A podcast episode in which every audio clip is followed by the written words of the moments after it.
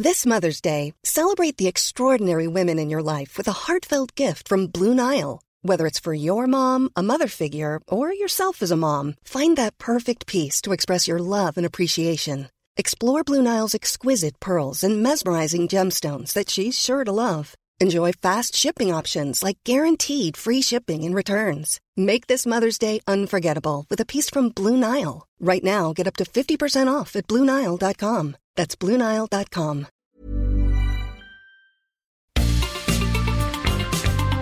Heraldo Media Group presenta la información y el entretenimiento que usted necesita para estar enterado también en su descanso. Alejandro Sánchez y el informativo Heraldo fin de semana. Por el Heraldo Radio, con la H que sí suena y ahora también se escucha.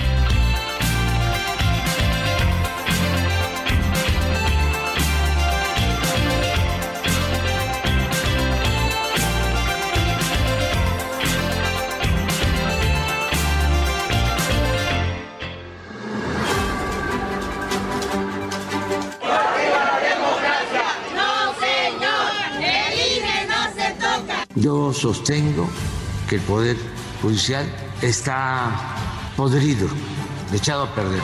A lo mejor hay excepciones y son honrosas excepciones, pero eh, es eso, la excepción, no la regla.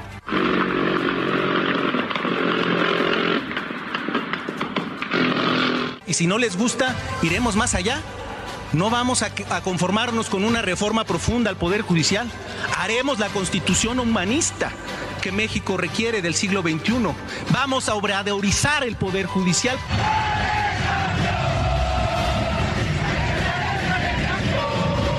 Como quieran, quiero yo. ¿Quieren con firmas? Con firmas. ¿Quieren sin firmas?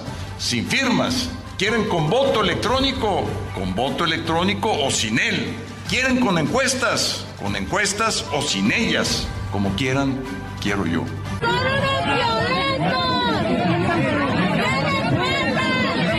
Mi responsabilidad hoy es la coalición. Es muy importante. Es la coalición, fortalecer la coalición, impulsar un método, un mecanismo y el PRI siempre será un facilitador y vamos a apoyar con convicción.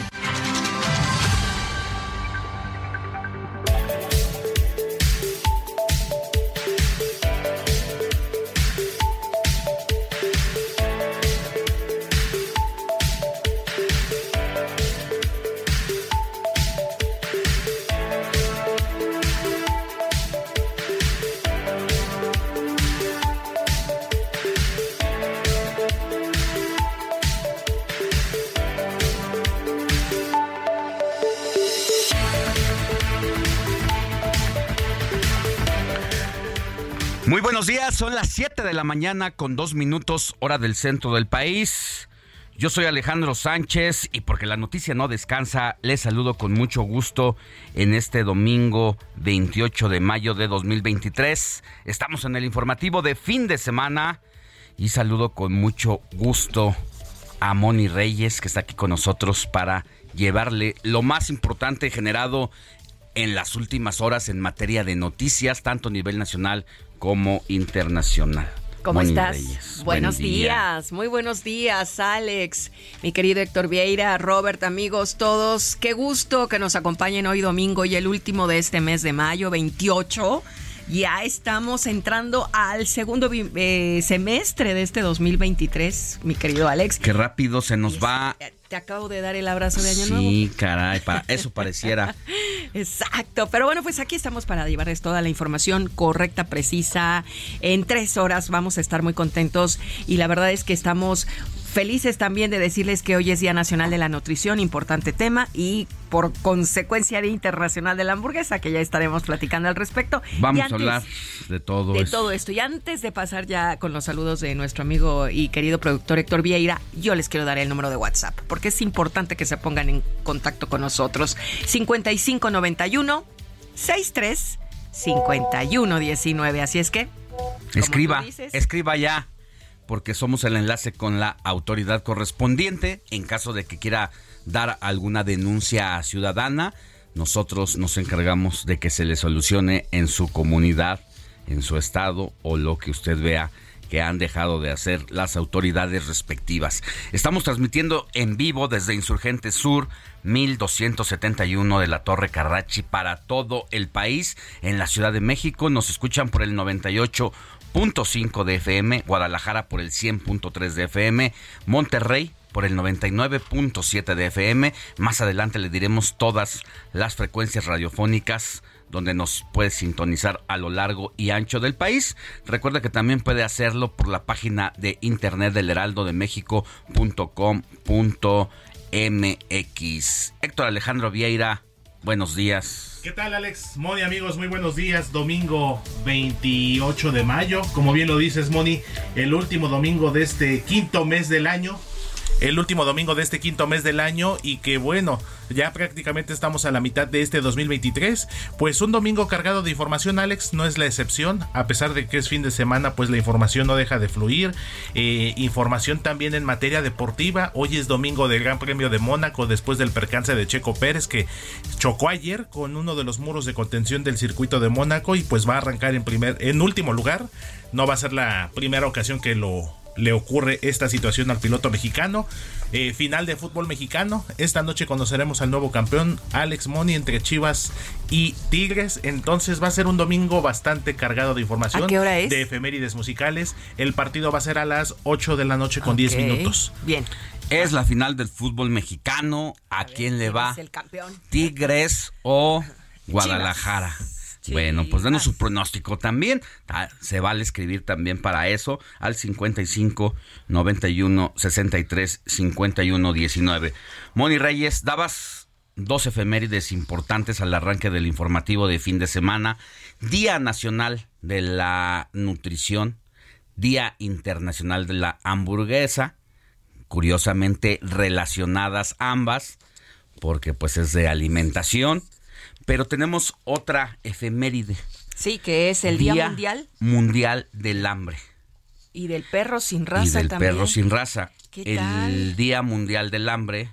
Ajá. Quiero preguntarles si ustedes se han puesto a pensar sobre todo el, lo que representa el desperdicio de alimentos. Sí. Pues es algo que en lo personal a mí me molesta mucho lo veo pues lo ve uno en los restaurantes lo ve uno en los en los centros comerciales en los, centros comerciales la famosa merma como se le conoce en las tiendas de autoservicio e incluso eh, había una tienda de autoservicio ya no está en México ya no funciona en México la tienda Carrefour que precisamente todos sus eh, excedentes de alimentos se los liquidaba al personal. Un decir, una bolsa de eh. pan de dulce de 10 piezas que en ese entonces te costaba 30 pesos, te la daban en 10 pesos para el personal.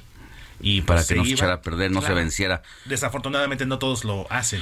Y hay mucho desperdicio también ahí en este tipo El desperdicio o la pérdida de alimentos son precisamente todos aquellos alimentos que no se comen por diferentes causas. Desde que se vence la fecha para el consumo hasta los alimentos que llegan a tu mesa y ya no te ya, ya no te lo comes porque ya te estás satisfecho porque dejas un poquito, porque tampoco se puede regresar a la olla. En todo caso, pues tendría que ser para ti apartarlo, meterlo al refrigerador, comértelo. Hay personas que lo hacen, pero desafortunadamente no todo mundo y son las causas del desperdicio o pérdida de alimento numerosas y ocurren en todo el sistema alimentario. Esto desde la producción, el procesamiento, la distribución, la pérdida y el desperdicio mundial de alimentos ocasiona que se pierdan, ¿saben cuánto? ¿Cuánto? Ustedes que, que, por ejemplo, en tu casa, en una fiesta, en un restaurante, ¿cuánto de la comida que preparas para tus invitados, para tu familia, se llega a perder en tu casa, por ejemplo? Porque de que existe, existe, ¿no? Sí, cierta, cierta merma, cierta pérdida. Tirando. Pero es un promedio general. No quiere decir que lo que pase en tu casa pase afuera, pero es un promedio general. Bueno, si más o menos tienes ¿En kilos o en.? del, del, del total, del 100% que, que realizas tus alimentos, Ajá, ¿qué parte se pierde? Pues seguramente una cuarta parte. Puede ser, en, algunas casas es eso, pero en pues otras casas es más. Tú, Héctor, ¿cuánto consideras que pueda ser la merma de los alimentos desde la producción, preparación y ya es este, prácticamente consumo? Igual yo calculo igual que Moni una cuarta parte por lo menos. Bueno, pues en general la cifra es entre un tercio y la mitad. O sea, habla de que la cadena alimenticia a nivel global en todos los países, incluyendo los de bajos ingresos. En todos lados hay pérdidas que se producen durante pues este ciclo de la cadena alimenticia. Y hay quien dice, bueno, pero eso pasa en tu casa, pero ¿qué pasa con otros países que no tienen alimento? Es mucha hambruna. Bien difícil controlar la pérdida de alimentos. Casi por más intentos que se han hecho, es difícil que las mesas, las casas, las familias salgan ilesas prácticamente de una pérdida de alimentos por cualquier de cosa. De una u otra forma siempre hay un desperdicio y una pérdida de, de, estos alimentos en la familia. Imagínate los restaurantes, en los supers, los mercados. Eh, si está de pensarse. Incluso les comparto, eh, yo recuerdo hace ya algunos años cuando trabajaba yo en la televisora de la Jusco, justamente, y teníamos el servicio de comedor. Eh, se agradece y de hecho tenía un costo simbólico. En ese entonces la comida nos costaba 10 pesos. Sí, recuerdo.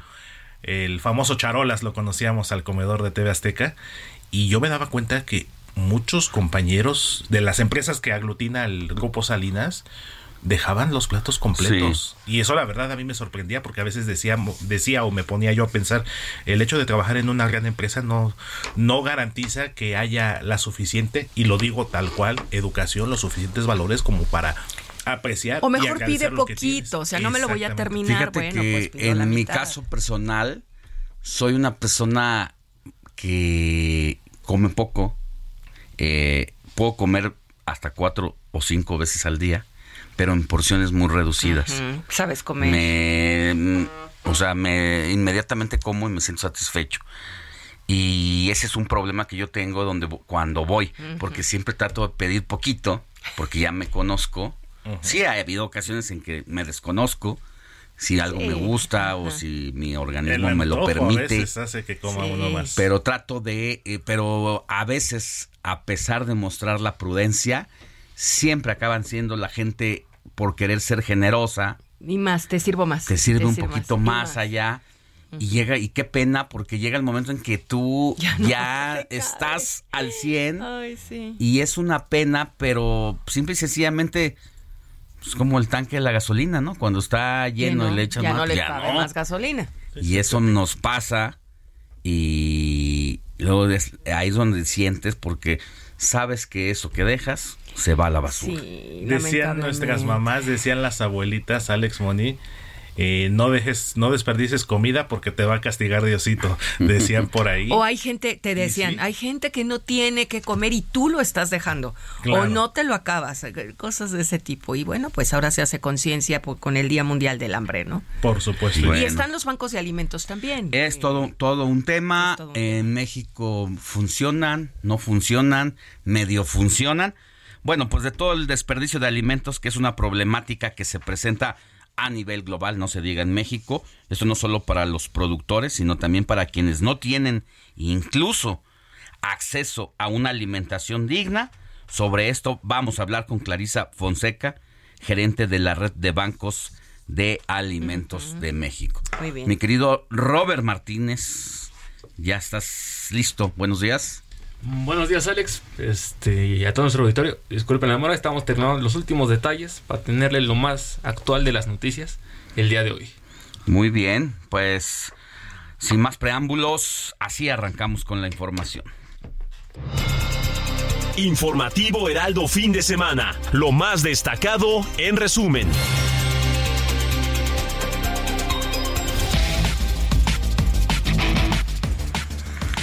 Mire, un grupo de élite de 103 elementos de la Secretaría de la Defensa Nacional y de la Fiscalía General de la República están siendo capacitados contra el combate de fentanilo, la trata de personas y el tráfico de armas.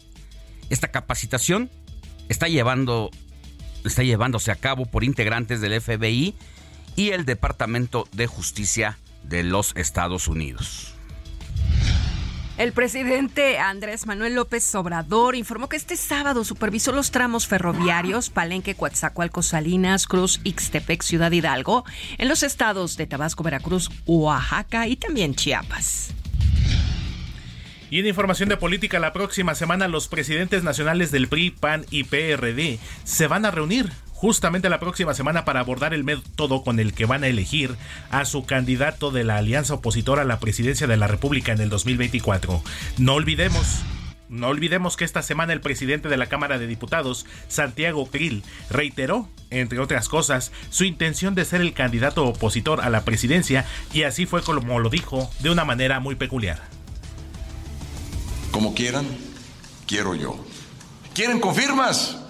Con firmas. ¿Quieren sin firmas? Sin firmas. ¿Quieren con voto electrónico? Con voto electrónico o sin él. ¿Quieren con encuestas? Con encuestas o sin ellas. Como quieran, quiero yo.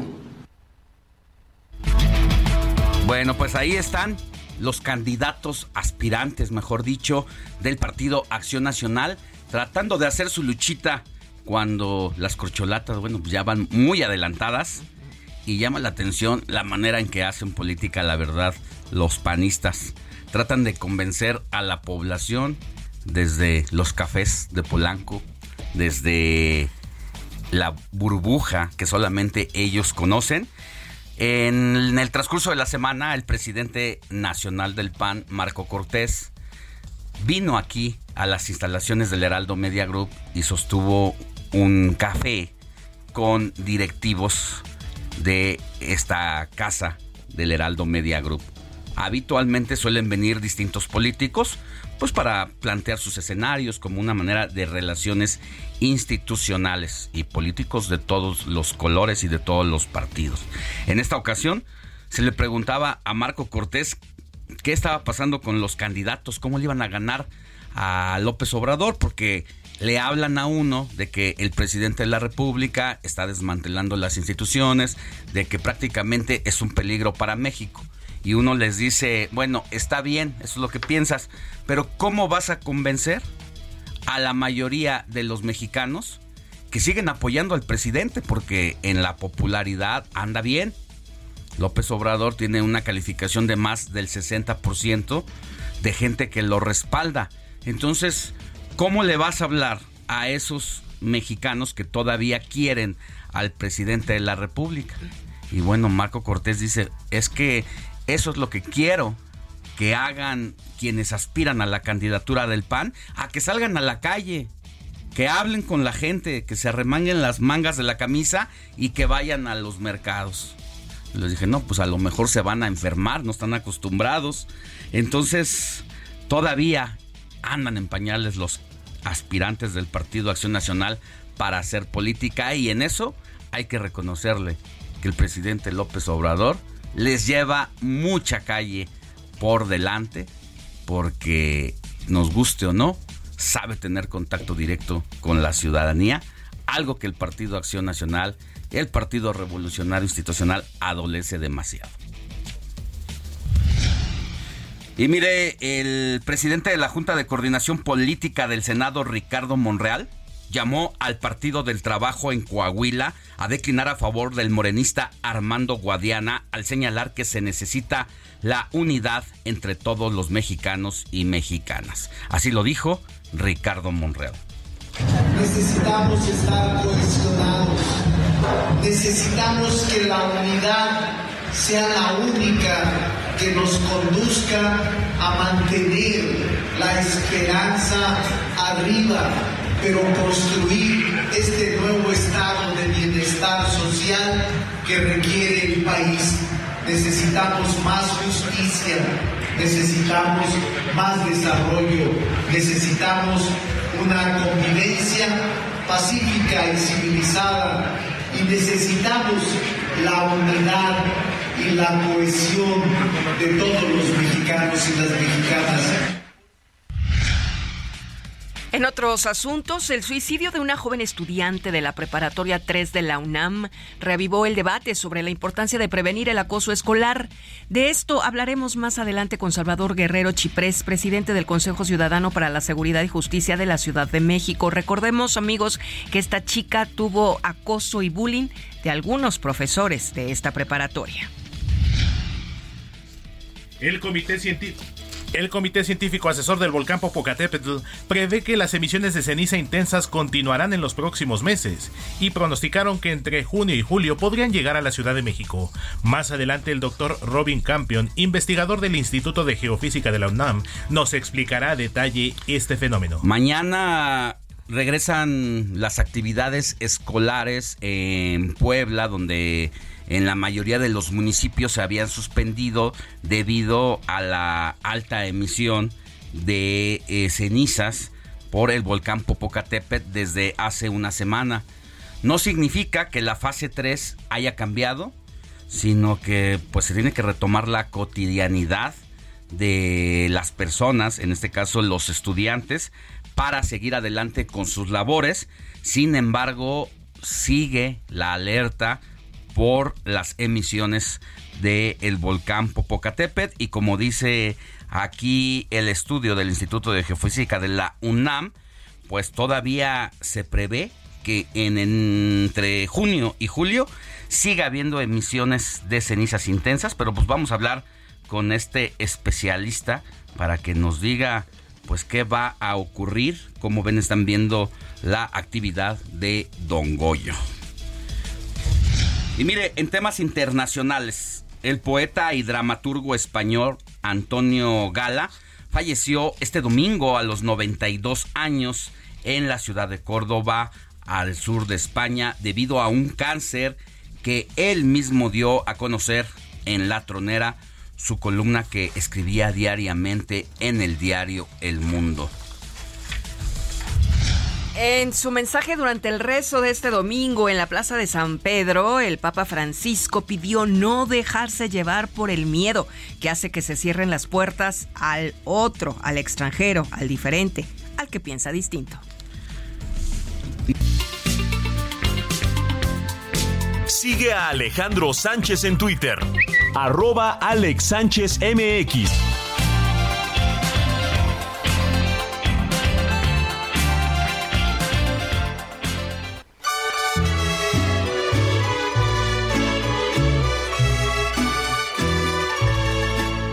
Estas son las mañanitas que cantaba el rey David a las... Moni Reyes, ¿a quién tenemos que correr a abrazar en este domingo 28 de mayo de 2023? Hoy 28, no, es 28, es, es 29, ¿no? Es 28, sí es cierto. 28. Se nos altera a veces el reloj. la vida, yo ya quiero que termine el mes, ya quiero iniciar junio. Ya quieres que sea mi cumpleaños. ya, el 2. El 2 de junio. Es el cumpleaños de Alex. O ya ¿eh? quiere que sea quincena también. Ah, yo, yo, creo que, yo creo que va más por ahí. Tal el que vez, chille tal la vez. rata, como dicen.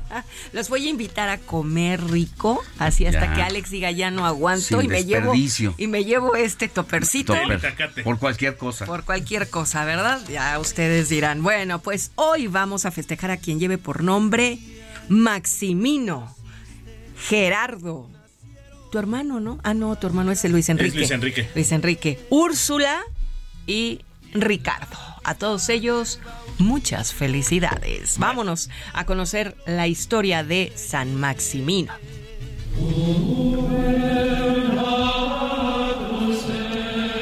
San Maximino de Treveris es un obispo que nació en Francia. Destacó durante su carrera eclesiástica por defender el catolicismo frente a una corriente que negaba la Santísima Trinidad, el que es uno de los principales dogmas para la Iglesia Católica.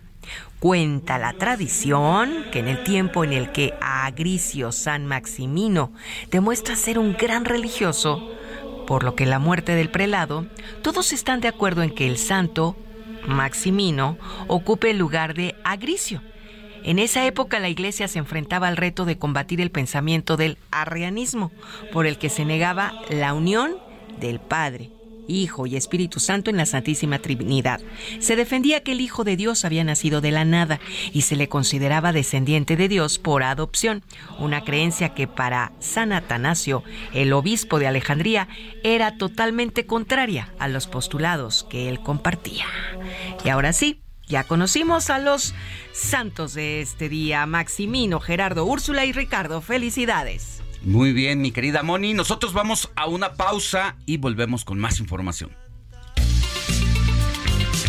La noticia no descansa. Usted necesita estar bien informado también el fin de semana. Esto es Informativo El Heraldo Fin de Semana. Regresamos.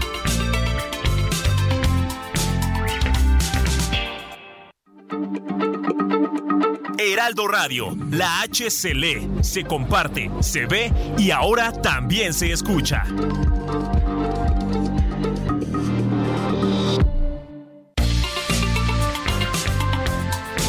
Siga en sintonía con la noticia. Alejandro Sánchez y el informativo Heraldo fin de semana. Continuamos.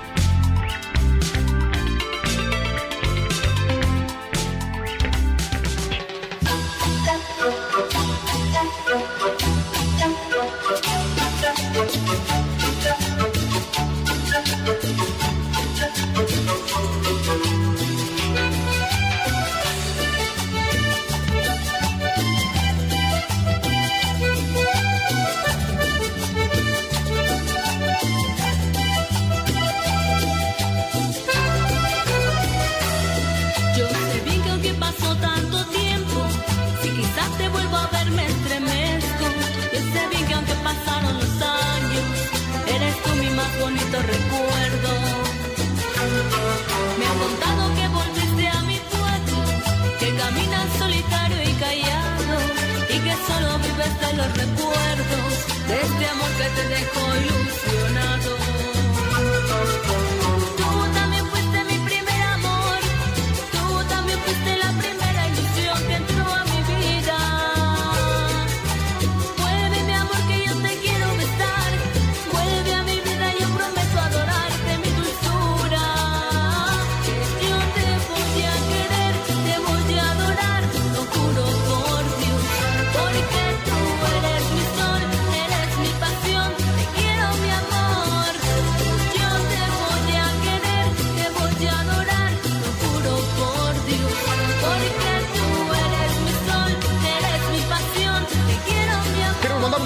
Do. Sí, sí, sí, sí, va, va, va.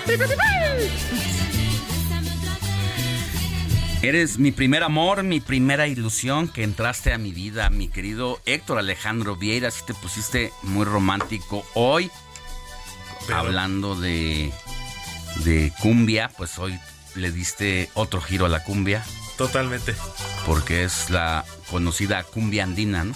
Exactamente, mi querido Alex, y por eso empezamos con este sabor, esta letra, pues esta letra muy emotiva, muy romántica, pero que no deja de perder ese ritmo distintivo de toda esta oleada, Alex, de grandes grupos que marcaron, sobre todo a finales de la década de los noventas, este movimiento, como bien lo dices, de la cumbia andina, esto que estamos escuchando que se titula Vuelve, del grupo Estrellas Andinas, que junto con otras agrupaciones como Saya, como los Yairas, como los Saskis, como Aaron y su grupo Ilusión, como Yaguarú, pues le dieron un toque distintivo a este género musical y pues sin lugar a dudas Alex, Moni, Robert, amigos del auditorio, pues marcaron una época. Y esto lo estamos escuchando Alex porque no precisamente es una efeméride, sino el día de ayer, como así como pasó ayer con Lisa López, que vi la efeméride de la rapera estadounidense ya fallecida y que ¿Y se me vino a la mente la cantante mexicana. Ajá. Justo ayer en la tarde que estábamos aquí en la redacción, alguien puso aquí en la redacción eh, otro tema precisamente de estrellas andinas y ahí fue donde dije, "Ay, creo que con esto ya, ya vi con qué vamos a empezar el informativo de hoy, justamente. Y pues por eso fue que lo elegimos, Alex. Y bueno, como bien lo siempre lo hemos dicho, Moni y Alex, eh, siempre empezar el informativo fin de semana con este sabor. Con ritmo. Pues ya es una tradición también. Ay, sí, levántanos el ánimo, es dominguito, tenemos que sonreír ante las adversidades y contagiar Siempre este estar de buen humor y aparte esta música, a pesar de que digo, ya estamos hablando de 25 años de esta canción. Pero se sostiene, ¿no? se Muy sigue escuchando activa muy fresca en- y en digo, México. te dan ganas de bailar, esa es la Es- realidad. Es una variante a la cumbia tradicional de origen colombiano, Exactamente. en donde predominan las percusiones, en el caso de la colombiana, y que tuvo pues algunas eh, variaciones al llegar a la Ciudad de México, al país. Y en el caso de la cumbia andina, que es procedente de esta región del Perú, del Ecuador, de Chile, los instrumentos musicales son de eh, viento, de... de La, esta, ¿cómo se llama? La quena. La quena, que son de incluso de un material completamente natural, como una especie como de bambú, que y es impresionante lo que se logra de manera muy Los sonidos profesional, que los sonidos y a mí a mí en lo personal me gusta demasiado. Eh, totalmente, Alex, coincido contigo, también contigo, Moni. Eh, a veces luego no falta, ¿no? La broma que no, que tu música de microbusero. No Pues, ¿sabes importa, qué? no A mí me importa. encanta esa música de microbusero, como le digan ustedes, lo que sea. La verdad, está bastante buena y sí siempre te pone de buen humor. Y siempre, yo creo que todos en algún momento, Alex Moni, fuimos a alguna fiesta, algunos 15 años, la boda del primo, la, los 15 años de la hermana, los El Y no vecino, importa la en donde vivas ni la estaba ahí. colonia que venga, siempre, eh, sí o no, al, al final o, o en el medio baile de, de la, la, fiesta, de la cuadra. te pone toquín. esto arriba, claro. Totalmente. Pero yo me refiero a que vengas de otras colonias, Sí, siempre claro. en una fiesta de X lugar, esto te ambienta. Totalmente. Estos ritmos, esta música y se baila. En, en los antros de Polanco, antes de que la cumbia fuera aceptada por todos, las clases sociales, porque en gran medida Los Ángeles Azules, a partir de que fueron adoptados por los hipsters, por este movimiento juvenil de jóvenes que normalmente les gustaba la música en inglés y que adoptaron a Los Ángeles Azules, antes de que de que se declarara como de México para el mundo la, la cumbia y para todos los extractos sociales, se hablaba como del gusto culposo que te gustara la música. Y así como que es, era sinónimo de, ah, es que es música de microbusero. Pero ya veías a la banda cuando andaba bien entonada, bien jarra en los antros de Polanco. Bien alegre. Entraban estas rolas No, y se despeinaban. Abrían el closet Oye. y se ponían a bailar, a contonear. Pero pasos que dices. Se soltaban ¿de el Y pelo. dices, ¿qué volé? No que aprendieron? no, que Sí. no. ¿Verdad Ajá, que sí? sí, que la traen, que la traen, pero si en el tuétano, nada más que les da pena. No Sí. sean de- no sean closeteros. Sí, sí, les da Salgan. pena por ese, ¿cómo se dice? Pues por- porque es una música popular para todos los estratos sociales. Y, la clase no lo permite, Ajá. ¿no? Como Mi- esa mi- etiqueta. Mi, mi Claro. fifirismo no me lo permite. Ay, ajá, ajá. Ay, ajá. Me van- claro. Ahora sí que me van a cargar carrilla, mejor no digo que me gusta, pero bajita la mano. Pero ya todos entonados, Pero todos pues mareados. Ya, Ya dices tú, pues ya me ya no se van a pues, acordar que baile esta. Ay, no, yo la ¿Quiere amo. escuchar o toda quiere la seguir planteando Quiero su seguir, postura? quiero escuchar, mi querido Quique. Totalmente, diría mi querido Armando Ramírez que en paz descanse. ¿Qué tanto es tantitito? Así es, pues muy buena, muy buena la música andina y que nos hayas traído a la Al grupo Estrellas Estrellas, al grupo Andinas. Estrellas Andinas se agradece. Sí, gracias, muchas mi gracias. querido Héctor. Y más Seguimos. adelante tenemos más sorpresitas. Va.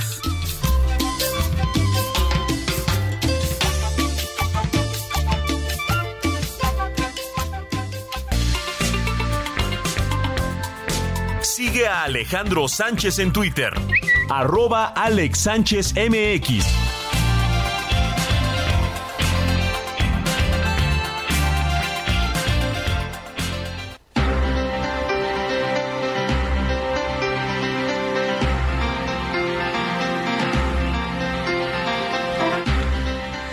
7 de la mañana con 38 minutos, hora del centro del país. Antes de pasar a la información, vamos a leer mensajes porque es muy importante lo que usted nos escribe, lo que nos pide, lo que quiere que sepan.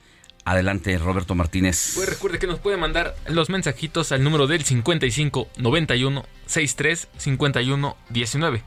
Y tenemos un mensajito desde Tampico, desde por parte de Jorge Leiva, quien nos dice: Voy con las chivas 2 a 1. Dos, a Dos a uno. uno, Yo también a las Chivas. mi querido Jorge. Algo muy complicado después de lo que vimos entre semana. ¿eh? Dos, uno. Ay. Van a estar en... En el Akron. En el Akron.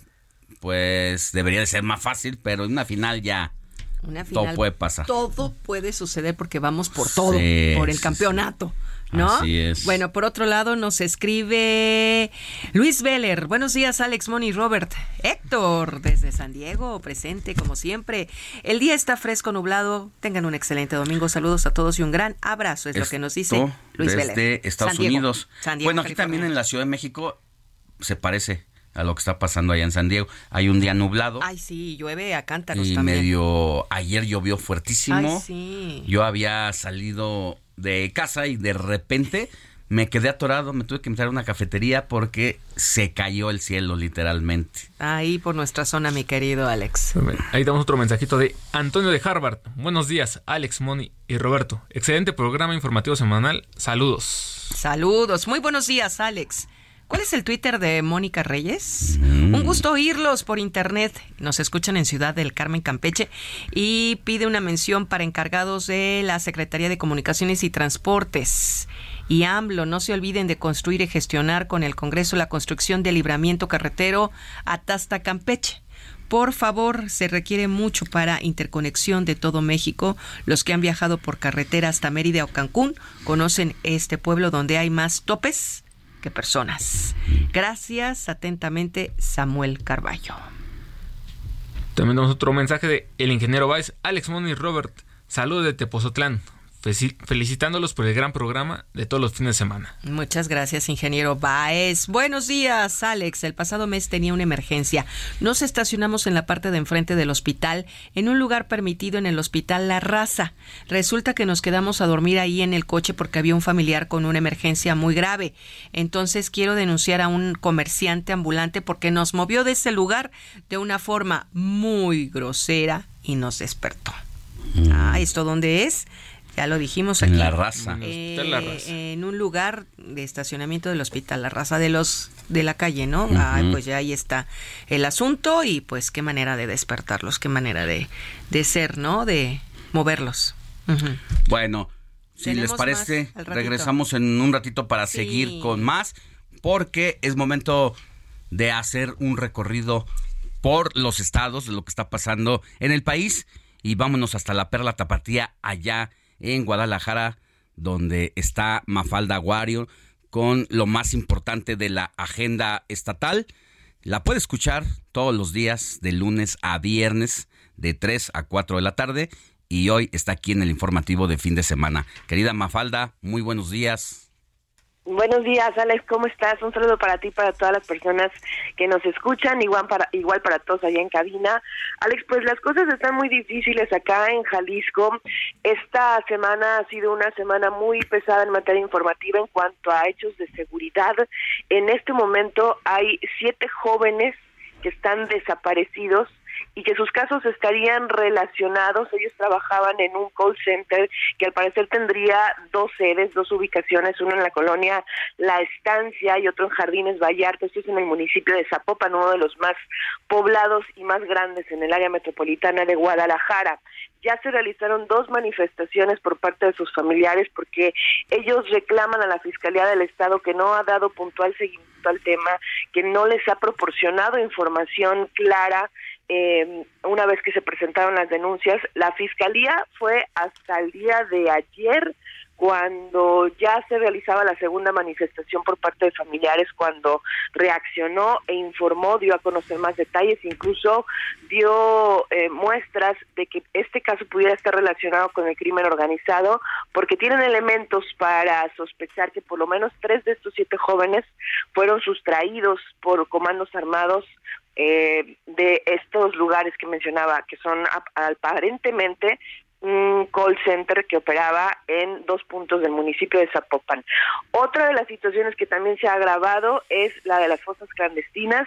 Se ha localizado una que al parecer también sería la más grande que uh, ha existido acá en el estado de Jalisco. 100 bolsas por lo menos de restos humanos son las que se han extraído hasta el momento, sin que se haya dado a conocer mayores detalles por parte de la Fiscalía. Esto, Alex, los voy a poner en contexto, es sumamente relevante porque se trata de Jalisco, el estado que ocupa el primer lugar en materia de desaparecidos con aproximadamente 15 mil personas y también el estado que ocupa el primer lugar a nivel nacional en cuanto al número de cuerpos extraídos de fosas clandestinas. Mientras todo esto ocurre, mientras la indignación ciudadana está en incremento, Alex, pues el gobernador lo único que ha hecho esta semana es hablar acerca de fútbol, está muy emocionado porque dice que las Chivas van a ganar este domingo el campeonato del fútbol mexicano y eso, repito, pues provoca aún más de indignación entre los ciudadanos que ya no eh, pueden soportar más la situación de inseguridad que se vive en nuestra entidad, Alex.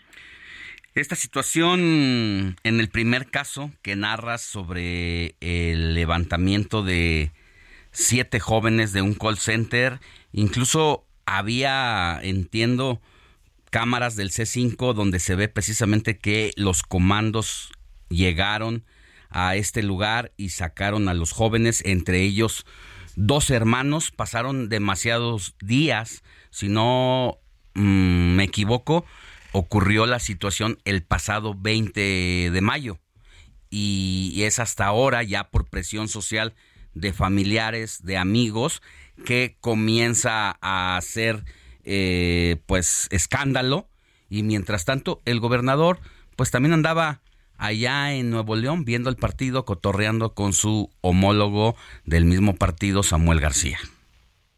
Sí, efectivamente. El 23 de mayo fue cuando los familiares lo dieron a conocer ya públicamente porque, pues como les mencionaba, no no recibían la atención adecuada por parte de la fiscalía y esto ha sido una constante entre las, los familiares de personas desaparecidas en nuestra entidad. Con el paso de los días durante esta semana nos dimos cuenta que había más casos que estarían relacionados y la fiscalía guardaba silencio absoluto. Fue, repito, hasta ah, el viernes cuando confirmó lo que estaba ocurriendo, dijeron que efectivamente pudieran tener relación estos casos y ya el día de ayer a la fiscalía pues no le quedó otra más que decir que pues sí efectivamente tienen relación y que incluso el crimen organizado está ya eh, pues relacionado con este tema en donde siguen las indagatorias. Ahora sí todo parece indicar pues que ya pusieron más elementos de la fiscalía a investigar el caso porque eh, pues ha sido muy sonado como ya lo dijiste, si no es por la presión social no hay reacción por parte de las autoridades y no sabemos si esto vaya a terminar ade- adecuadamente con la localización en vida de los jóvenes porque mientras más días pasan como ustedes saben pues es más difícil eh, o se reducen las posibilidades de encontrarles con vida. Pues Jalisco, el hoyo negro de las desapariciones y Guadalajara, la capital, no es la excepción. Curiosamente, pues ahí, a la luz del día, en estos lugares transitados están ocurriendo. Y mientras tanto, el gobernador nos debe una explicación, pero sobre todo a los familiares de las personas desaparecidas. Pues vamos a seguir de cerca este caso, querida Mafalda, a ver qué pasa en el transcurso de la semana. Por supuesto que sí estamos al pendiente, Alex, les mando un abrazo a todos. Un abrazo, Mafalda, buen día y gracias por tu participación. Hasta luego. Comparte tus comentarios y denuncias en el WhatsApp del informativo fin de semana. Escríbenos o envíanos un mensaje de voz al 55 91 63 51 19.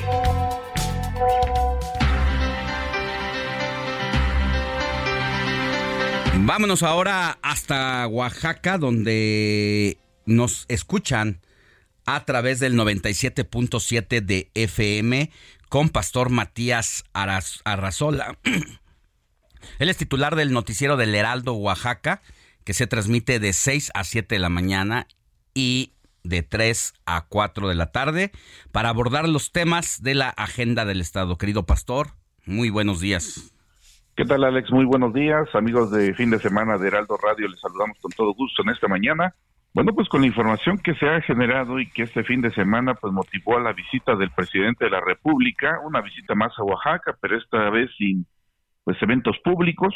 Fue un evento que solamente fue acompañado por el almirante José Rafael Ojeda Durán, secretario de la Marina, para supervisar las líneas del eh, ferrocarril que se están rehabilitando eh, se tiene contemplado que aquí en Oaxaca pues esté supervisando los trabajos que se vienen realizando de Salina Cruz, Ixtepec y Ciudad de Hidalgo. También se sabe que estará en Palenque, Coatzacoalcos. Y bueno, es una visita que se hace, una visita relámpago a Tabasco, Veracruz, Oaxaca y Chiapas. Esto con la intención de pues supervisar los trabajos en las líneas ferroviarias, ahora que bueno, pues se tiene contemplado ya también un proyecto que hasta los trenes de pasajeros vuelvan a nuestros eh, estados de la República. Así es que bueno, pues insistimos, un evento el cual anunció que solamente se va a llevar a cabo bajo supervisión y no bajo eventos públicos, de acuerdo a lo que se menciona, pero este evento, bueno, pues al menos esta visita la tenemos de ayer sábado y hoy domingo en estos estados que ya menciono. Pero pues eh, llama la atención que se haya eh, llevado a cabo esta, este, esta visita sin eventos públicos porque también la situación con el magisterio no es la mejor en estos momentos. Déjame decirte, Alejandro, amigos Radio Escuchas, que fue una semana muy complicada. Después de cinco años de no tener paros de labores, después de todo lo que se ha vivido en el magisterio, pues el pasado martes, vaya situación, después del paro de 48 horas, terminó por la tarde-noche en un zafarrancho donde intervinieron también normalistas, donde intentaron quemar un camión eh, enfrente del Palacio de Gobierno. Esto obligó a una movilización por parte de la policía que utilizó gas lacrimógeno después de que estas personas fueron a algunas oficinas de el Instituto Estatal de Educación Pública de Oaxaca, donde causaron destrozos, saquearon, destruyeron y hicieron una serie, intentaron incendiar.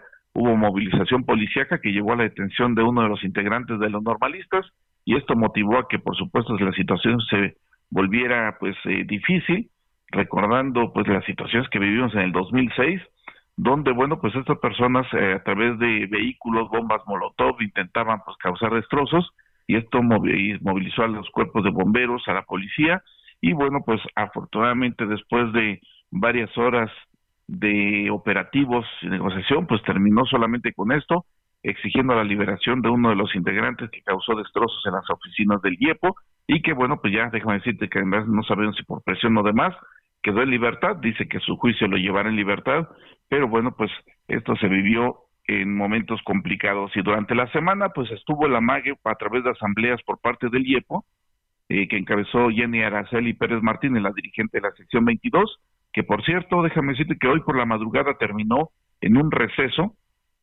donde se está acordando un paro de labores de 72 horas para los días 7, 8 y 9 de junio. La situación, pues insistimos, ha generado malestar entre los padres de familia debido a que sus hijos se verán afectados. Y además, bueno, pues esta asamblea se interrumpió porque está en análisis de que puede haber un paro indefinido de labores. Y esto obviamente pues va a complicar, sobre todo cuando estamos al cierre del ciclo escolar y por lo tanto, bueno, pues la situación cada vez más complicada. Se terminó la luna de miel que se tuvo entre el magisterio y el gobierno del estado. Ahora están pidiendo una mesa tripartita y además, bueno, pues una mesa que se esté dando, ellos le llaman de alto nivel, que sea con el gobierno federal. Y así es que la situación va a estar muy, pero muy complicada porque pues ya no quieren negociar aquí en el estado, donde el estado está ofreciendo mesas tripartitos, pero bueno, ellos dicen queremos con el gobierno federal y por lo tanto pues está este receso en esta asamblea, Alex, y bueno, pues decirte que está analizando el paro indefinido. Por lo pronto ya valoraron el paro de labores 7, 8 y 9 de junio y esto imagínate cómo le está pegando a los padres de familia que están muy, pero muy molestos. Qué difícil situación la que se vive sexenio con sexenio allá en Oaxaca entre la relación del gobierno con los maestros, eh, que también hay que decirlo, sí, piden algunas demandas justas, pero parece que también ya lo agarraron y lo entendieron como a manera de negocio, porque hay líderes que se benefician directamente de esos conflictos. Sí, lamentablemente, pues es que son diferentes corrientes. A veces la misma dirigente se ve, pues, rebasada realmente en los intentos de las negociaciones, porque en cada avance que se tiene, pues vienen y rompen los diálogos y por lo tanto, bueno, pues ahí tenemos y quienes pagan las consecuencias son los alumnos y los padres de familia que ya no quieren más paros y además quieren terminar bien este ciclo escolar, Alex. Y estuvo el presidente, por otro lado, ayer entiendo allá, ¿verdad?, eh, supervisando las líneas Z y K del ferrocarril del Istmo en Oaxaca. Sí, lo que comentabas hace unos Sí. momentos, visitando lo que es eh, Sí, sí. Ciudad de Ixtepec y, y además está también, estará en Chiapas, estará en Veracruz y pues eh, también en Tabasco, es el recorrido que se tiene contemplado y acompañado del secretario de la Marina. Bueno, pues te escuchamos todos los días, querido pastor, de 6 a 7 de la mañana y luego de 3 a 4 de la tarde por el 97.7 de FM allá en la entidad. Te mando un abrazo y que tengas buen domingo. Otro abrazo de vuelta, que la pasen bien, feliz, feliz fin de semana. Gracias. Vámonos a una pausa y volvemos con más información.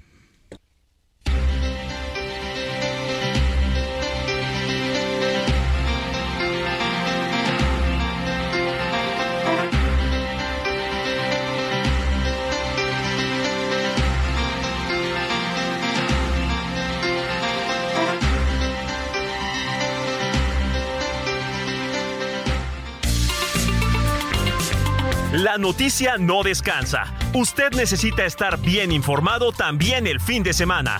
Esto es Informativo El Heraldo Fin de Semana. Regresamos.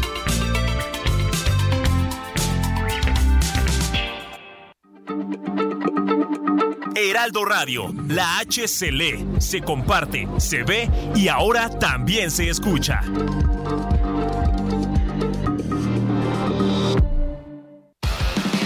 En la preventa exclusiva de Sam's Club, al comprar una moto itálica participante, recibe 50% de descuento en la compra de una hidrolavadora K4 Karcher del 26 al 28 de mayo en Club, sams.com.mx y en la app. Solo en Sam's Club. Consulta términos y condiciones en sams.com.mx en Club.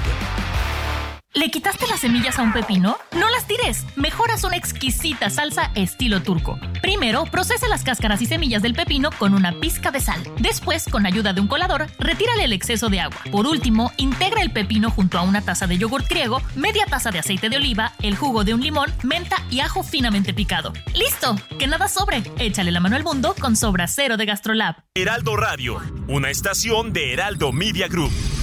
Con la H que sí suena y ahora también se escucha. Los deportes se juegan en las canchas y se viven en el Heraldo Radio. Edgar Valero y los profesionales del deporte. El otro día aquí platicaba, si hacemos un torneo largo, como era antes, el número uno es el campeón de liga. Del 1 al 8 haces una liguilla. Y esa liguilla le das el título de campeón de copa.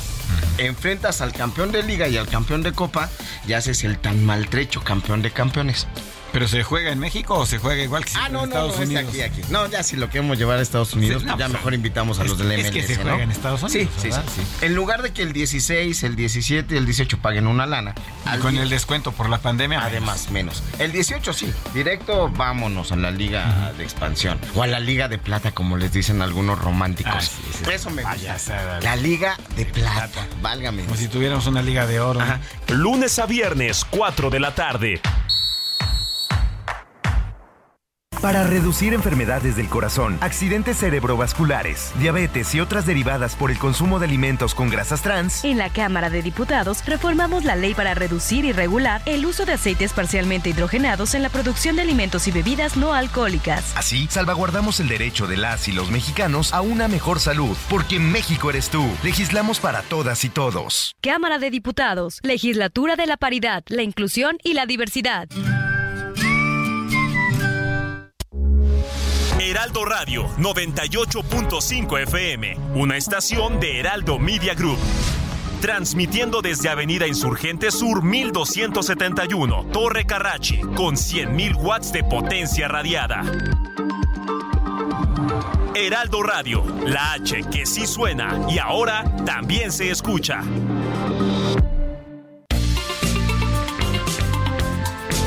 Siga en sintonía con la noticia. Alejandro Sánchez y el informativo Heraldo fin de semana. Continuamos.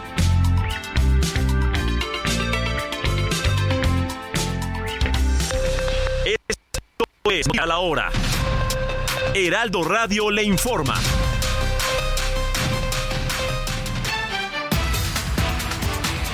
8 de la mañana en punto. La actividad en el volcán Popocatépetl continúa. Autoridades advierten sobre la bajada de lares volcánicos debido al aumento de la cantidad de ceniza en las laderas y las lluvias esperadas en las próximas semanas. Una avioneta que era usada para una práctica de capacitación de una escuela de aviación se desplomó en una parcela de la delegación El Rodeo. Esto es en el municipio de Ixtlahuacán de los Membrillos, Jalisco. La aeronave era tipo Cessna 752 y tanto el piloto como el alumno fueron reportados en condiciones de salud leve. El pasado viernes un autobús de pasajeros se volcó sobre la autopista de Cuota Tlaxcala, Puebla, pasando la caseta con dirección a Angelópolis. En la zona del percance, 28 personas resultaron lesionadas, sin embargo 18 fueron trasladadas a los hospitales de Zompantepec y San Pablo del Monte. La décima edición del Hot Sale, la temporada de descuentos en línea más grande de México, se llevará a cabo a partir de mañana lunes 29 de mayo y hasta el martes 6 de junio. La Procuraduría Federal del Consumidor exhorta a los compradores a realizar un consumo responsable e inteligente durante este evento. En el orbe, el titular de Energía y Minas de Cuba, Vicente de la O. Levy, afirmó que por los trabajos de mantenimiento que se realizan desde principios del año en las termoeléctricas del país, se prevé enfrentar el verano en mejores condiciones. 8 de la mañana, dos minutos tiempo del centro de México. Amigos, estamos ya iniciando la segunda hora del informativo fin de semana que conduce Alex Sánchez. Mientras tanto, quédese con nosotros las siguientes dos horas. Le saluda Mónica Reyes. Esto fue Noticias a la Hora. Siga informado, un servicio de Heraldo Media Group.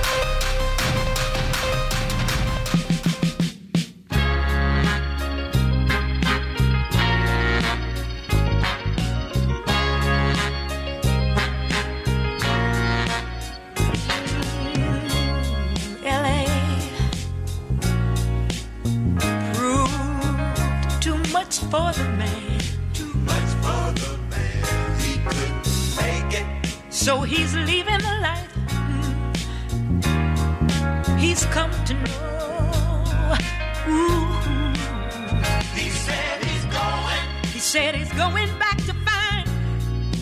Going back to find. Ooh, ooh, ooh, what's left of his world. The world he left behind. Not so long ago.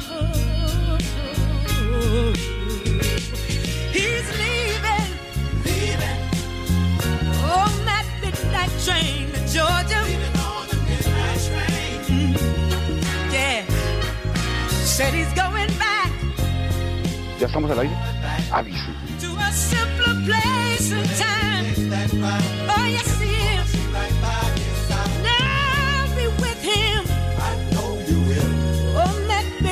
Train to Georgia. on that midnight train.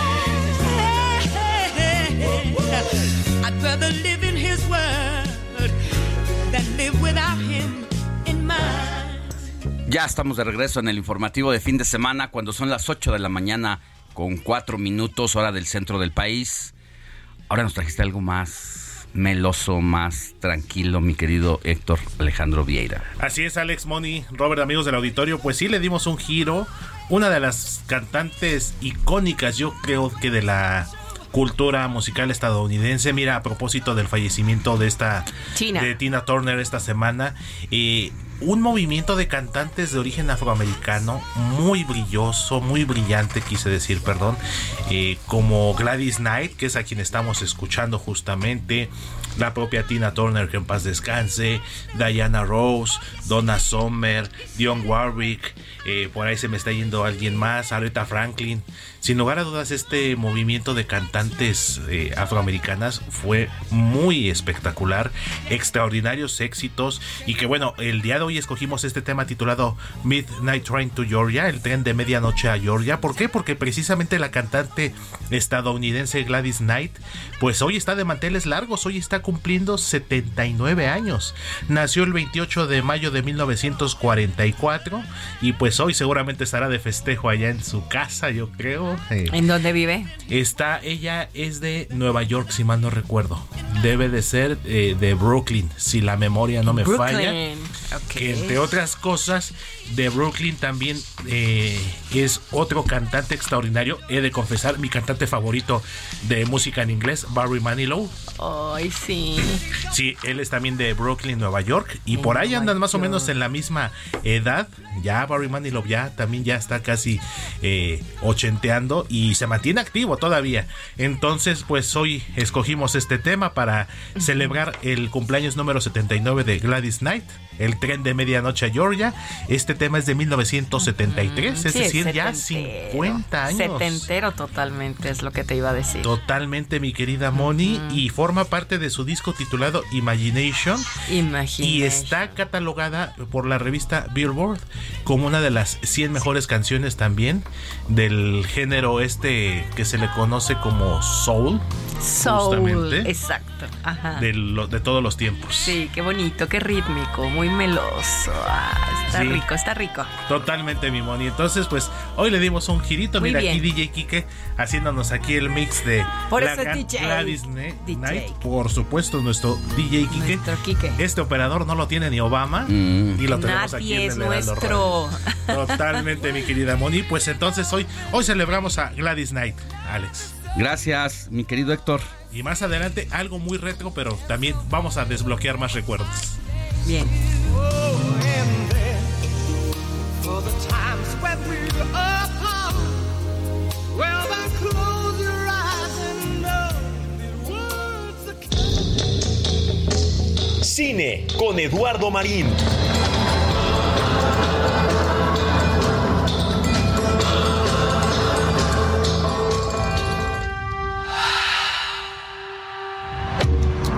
¿Tienes prisa? Me voy el fin. Se divierten. Sí, ustedes también, ¿sí? ¿Cerveza? Trabajo. ¿Cerveza?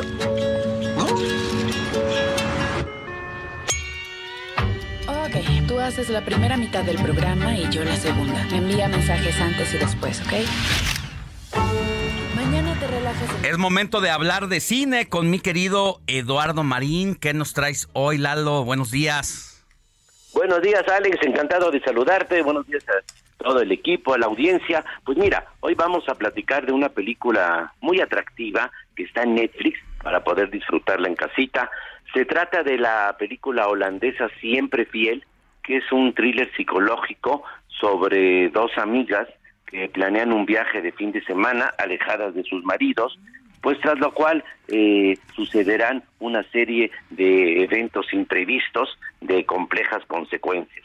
Y el relato pues tiene fuertes dosis de suspenso, mantiene continuos giros sorpresivos en la trama y en todo momento resulta muy envolvente, nos atrapa de principio a fin, además es un relato eficaz de relaciones de pareja que refiere a aspectos muy humanos como el deseo, la traición, el engaño, en fin. Es cierto que hay huecos en la trama, que hay situaciones a veces medio tramposonas, pero sin duda, primero tiene su, su valor eh, cinematográfico, su valor narrativo, es muy atrayente, nunca decae en interés y tiene aspectos relevantes sobre situaciones cotidianas de las relaciones humanas.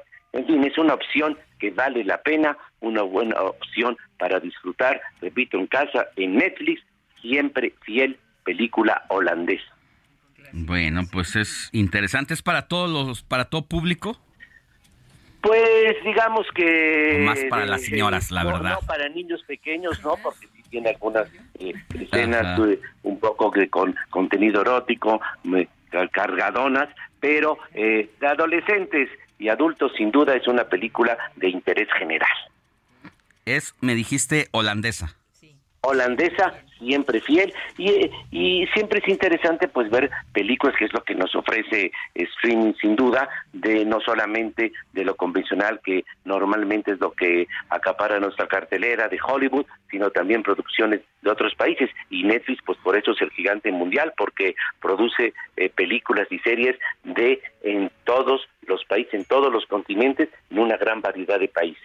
Bueno, pues atendemos la recomendación, siempre fiel, el drama psicológico holandés que entiendo sí está triunfando en Netflix. Sí, sí ha tenido mucho éxito porque en, en verdad es muy atractiva la trama, es intensa, es vigorosa y, como decía, pues sí es de interés general. Bueno, te mando un abrazo, querido Lalo, que tengas buen fin de semana. Muchas gracias, feliz domingo. Alejandro Sánchez y el informativo Heraldo fin de semana.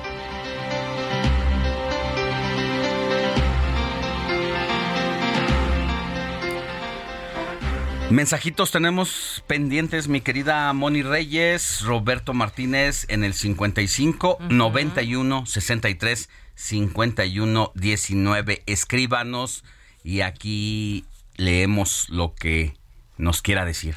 Así es, vamos a comenzar, Robert. ¿Con quién? Vamos a empezar con Javier de Oaxaca que nos manda un mensajito que dice, excelente noticiero, siempre atentos con las mejores noticias. Saludos de Guautla de Jiménez. Muy bien, bueno, también por otro lado tenemos el la siguiente mensaje. Dice, muy buenos días, Alex, eh, Robert. Soy Roberto Méndez. Bueno, Alex y todos. Soy Roberto Méndez y opino lo siguiente. López Obrador es un psicópata, sociópata. Estamos siendo gobernados por un trastornado. ¿Hasta cuándo vamos a entender que debido a este trastorno nunca va a cambiar y por el contrario cada vez hará más tonterías sin pensar en las consecuencias de sus actos?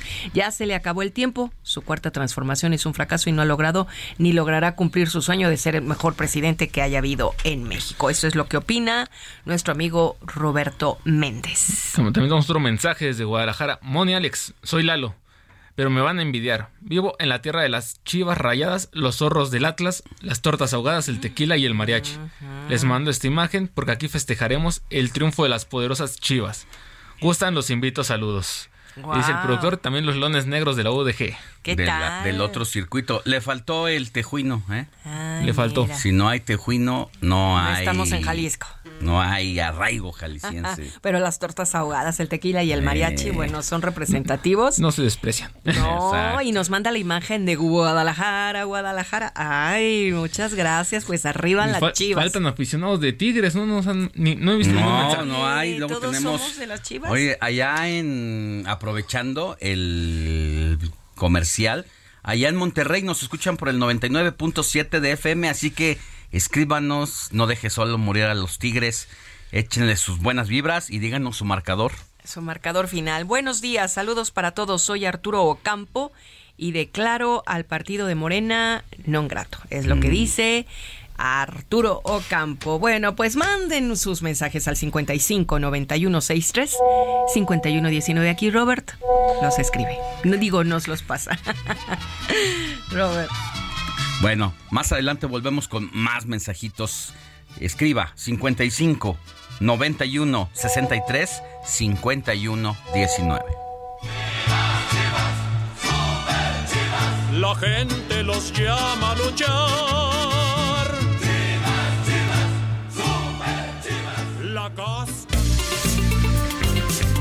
Comparte tus comentarios y denuncias en el WhatsApp del informativo fin de semana. Escríbenos o envíanos un mensaje de voz al 55 91 63 51 19.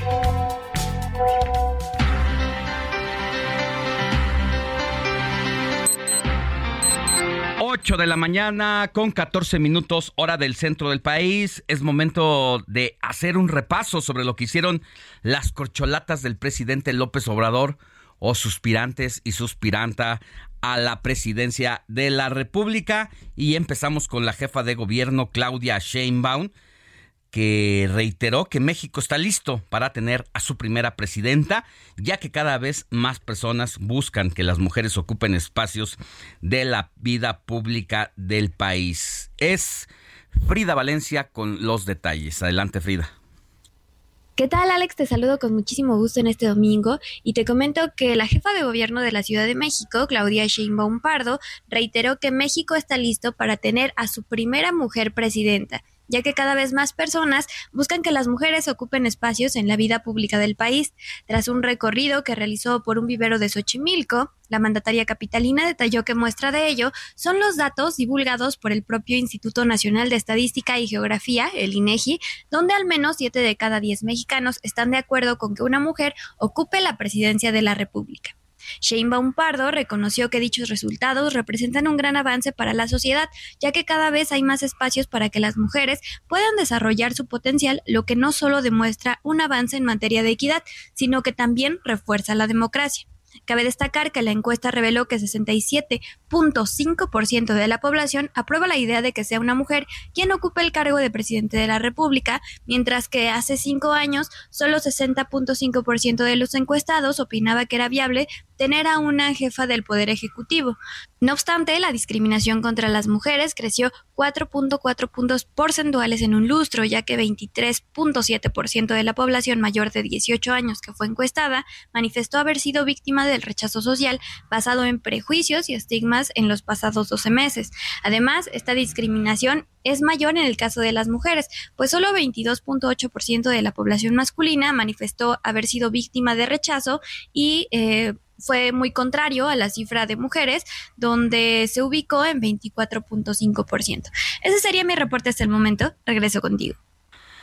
Gracias, Frida Valencia. Oiga, me llama mucho la atención, yo no sé si a usted, eh, pues el tema ya de manera abierta, los suspirantes a la presidencia de la República, pues haciendo campaña y ya proclamándose como pues, futuros ganadores a la presidencia de la República. Aquí Claudia Sheinbaum reiterando que ya México está listo y preparado para tener a su primera presidenta.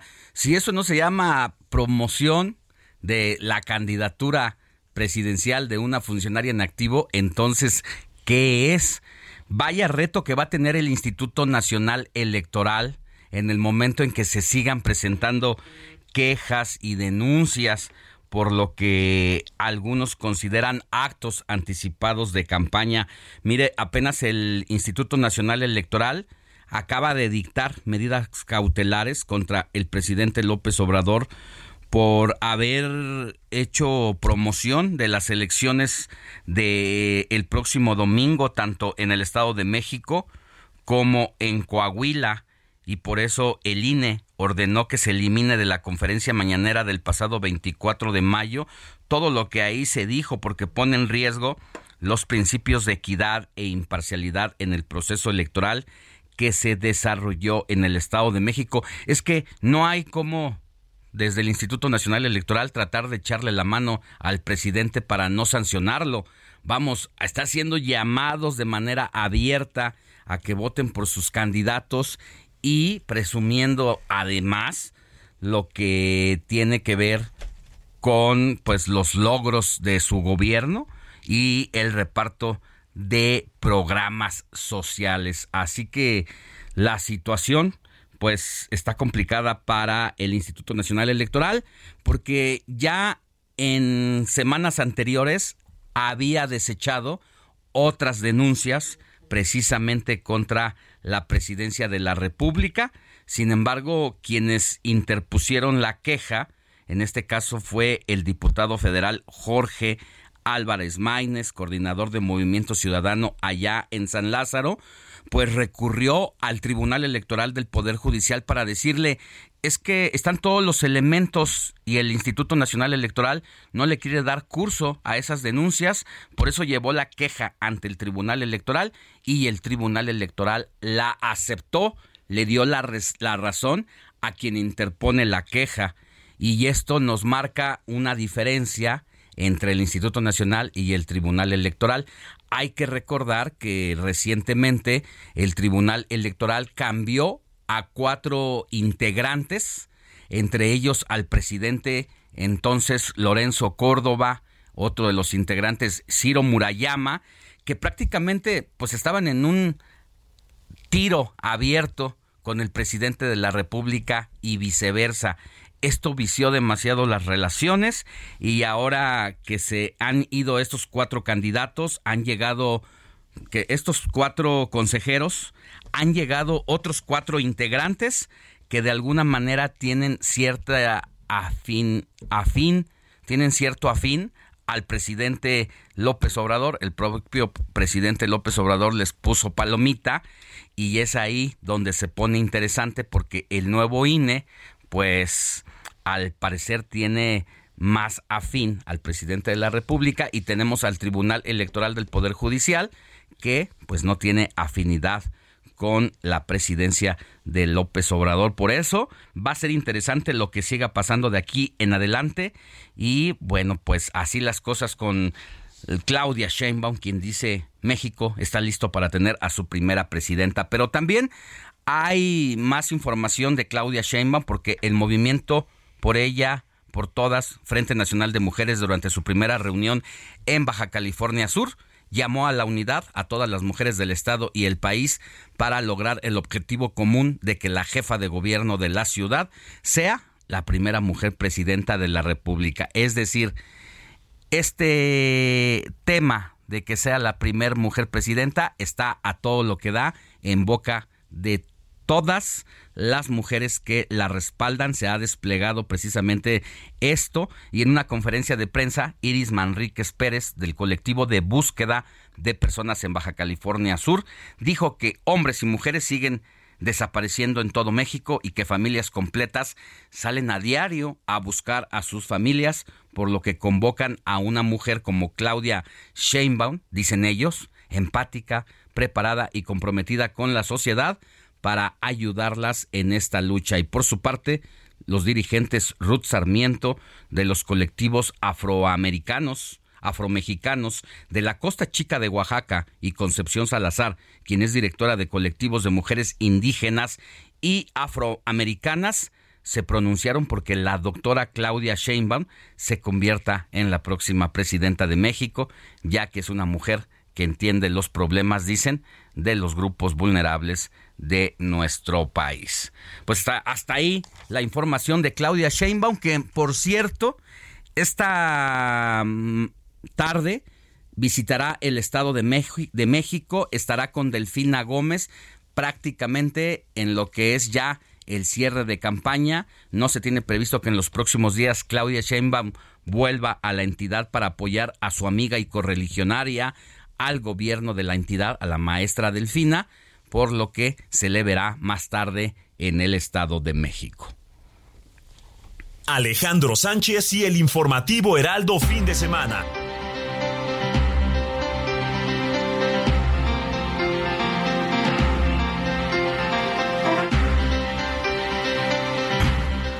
Vámonos con más información porque Ricardo Monreal, eh, antes se decía el hijo rebelde, de la 4T, pero desde aquel viernes negro de la legislatura del cierre de sesiones en el Senado, por Ricardo Monreal volvió a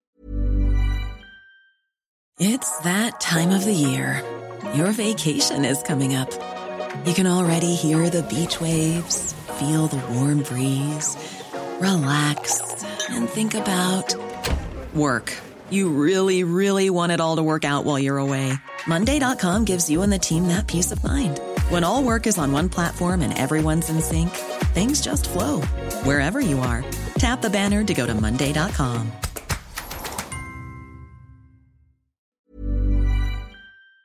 A cumplir todo lo que le dictó el presidente de la República. Y bueno, pues habla también Héctor Vieira de sus actividades. Así es, Alex, el presidente de la Junta de Coordinación Política del Senado, Ricardo Monreal, también una de las estas corcholatas de Morena, pues hizo, reiteró el llamado al Partido del Trabajo allá en Coahuila a que se sume, a que decline a favor del candidato de Morena, el ingeniero Armando Guadiana Tijerina, para fortalecer esta candidatura de su compañero de partido allá en el Senado también justamente. Esto luego de que el candidato del Partido Verde, Lenin Pérez, o más bien primero el Partido Verde había anunciado la declinación a favor, pero el candidato Lenin Pérez unas horas después lo desmintió. Él dijo que eh, lo que tomaba eh, a nivel nacional el partido era muy independiente y que él no iba a declinar a favor de Armando Guadiana. Entonces, en este sentido, Ricardo Monreal hizo este llamado a su ex compañero, Ricardo Mejía Verdeja, justamente exsecretario de, de Seguridad eh, y Protección Ciudadana Federal, a que pues decline a favor de Armando Guadiana. Esto a pues a una semana ya de las elecciones y que hoy es el cierre de campaña, Alex.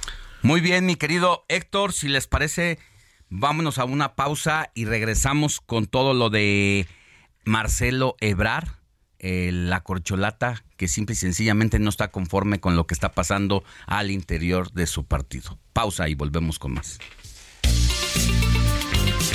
La noticia no descansa. Usted necesita estar bien informado también el fin de semana. Esto es Informativo El Heraldo Fin de Semana. Regresamos.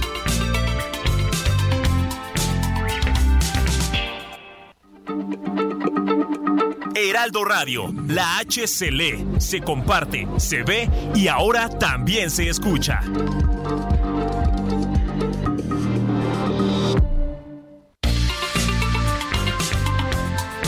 Siga en sintonía con la noticia. Alejandro Sánchez y el informativo Heraldo fin de semana. Continuamos.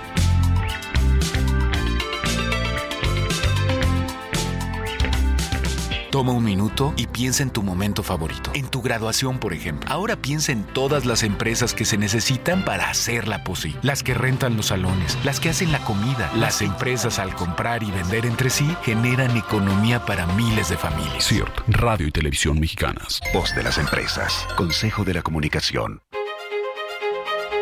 Ruta 2023.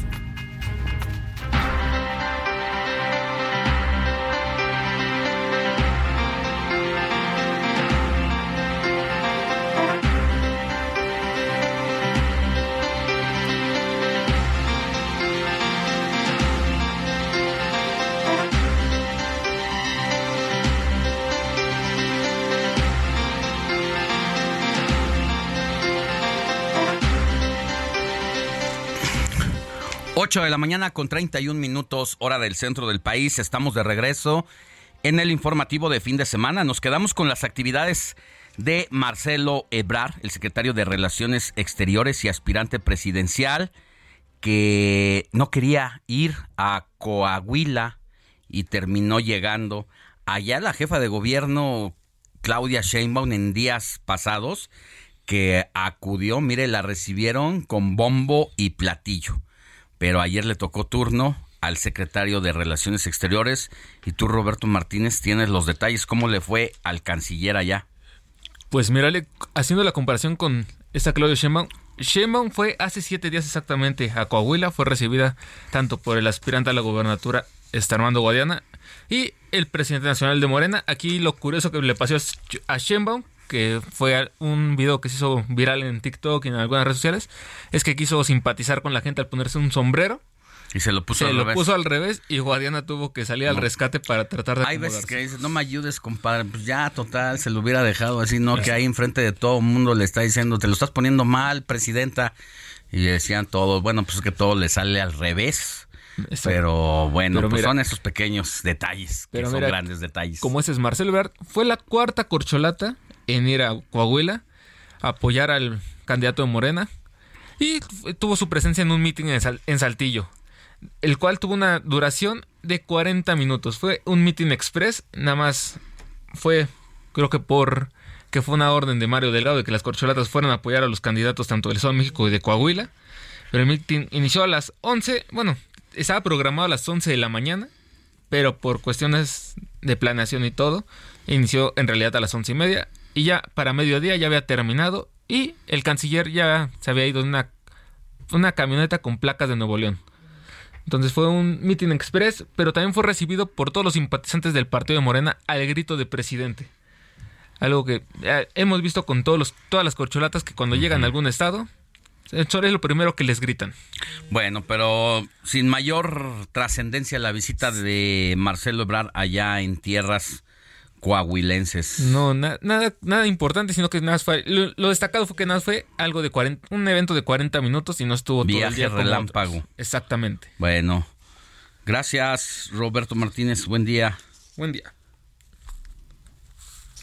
Alejandro Sánchez y el informativo Heraldo fin de semana. Oiga, pero también hay otros que además de el partido en el partido Morena, hay otros de otro color que también ya se mueven con intenciones presidenciales. Y mire, Mario Delgado, presidente nacional de Morena, destapó a Manuel Velasco, senador, exgobernador de Chiapas, como otra corcholata para las elecciones presidenciales de 2024. Y así lo dijo Delgado, tiene carácter de corcholata. Y ya hace este énfasis porque Manuel Velasco es del Partido Verde Ecologista de México. Ha sido un gran aliado de la 4T en lo que va de la administración del presidente López Obrador. Hay que reconocer que el presidente López Obrador y el abuelo eh, fallecido hace no mucho, de Manuel Velasco eran grandes amigos y el presidente de la República le tiene cierta consideración a Manuel Velasco. Ayer hubo una conferencia de prensa en la que se reveló que el Partido Verde Ecologista de México declinó por Morena. El presidente de la fracción Guinda aseguró que la gente es quien, decide, quien va a decidir al candidato, mientras que recordó las palabras del presidente Andrés Manuel López Obrador, quien señaló que la encuesta tan solo es un instrumento para recoger la opinión del el pueblo. Sin embargo, dijo Manuel Velasco, sí tiene posibilidades, esto lo dijo Mario Delgado, pues de que participe entre la pues el, el Dream Team de los suspirantes a la presidencia de la República y aquí tenemos parte de las palabras el día de ayer. Tenemos en la mesa hay un destaque que se dio recientemente, el del senador Velasco. ¿Qué opina al respecto? Se suma a la lista de aspirantes a la presidencia de la República. Ahí lo voy a meter este, porque quiero reiterar lo que dije durante la semana. Eh, me da mucho gusto que el Partido Verde además haya dicho nosotros tenemos con qué participar y por supuesto, yo no sé por qué no lo habían lanzado antes, pero el senador Manuel Velasco, a, lo que sabemos es que ha decidido participar para la encuesta de Morena, por lo tanto tiene carácter ya de corcholata, es bienvenido a este procedimiento. Bueno, pues ahí está otra corcholata verde verde por dentro, pero guinda por fuera, Emanuel Velasco. Y bueno, antes de ir a otros temas, Roberto Martínez, ¿tienes información de otro otro suspirante? Este, exactamente, Alex. Otro suspirante a la presidencia, la presidencia por parte de la 4T y que ha levantado la mano y le ha reclamado hasta el presidente por no mencionarlo es este Fernández Noroña quien se hizo viral en esta semana también en redes sociales, simplemente porque subió una publicación en Twitter que próximamente iba a estar en el canal de YouTube del Escorpión Dorado, porque va a estar en el Escorpión al volante, podemos saber, y algo que hemos destacado, bueno, se ha destacado estos días es que el Escorpión ya ha subido políticos al volante con él, está Claudia Sheinbaum donde fue muy criticado. Lili Telles. Lili Telles. Y aquí solamente se ha hecho el anuncio de que va a estar próximamente con el escorpión dorado. Ah, y ya ha estado pegando muy fuerte en redes sociales y se espera y todo el mundo está esperando a ver qué, le, va- qué le va a decir el escorpión. Seguramente va a ser una buena charla porque si algo tiene Gerardo Fernández Noroña es que es un gran conversador, que no tiene pelos en la lengua, que también le gusta decir las groserías como suele ser en la vida cotidiana, en las conversaciones entre amigos, no se anda por las ramas, es un hombre culto, tiene una historia y luego ya puedes estar en desacuerdo con sus maromas que da para justificar lo que antes reclamaba del partido en el poder.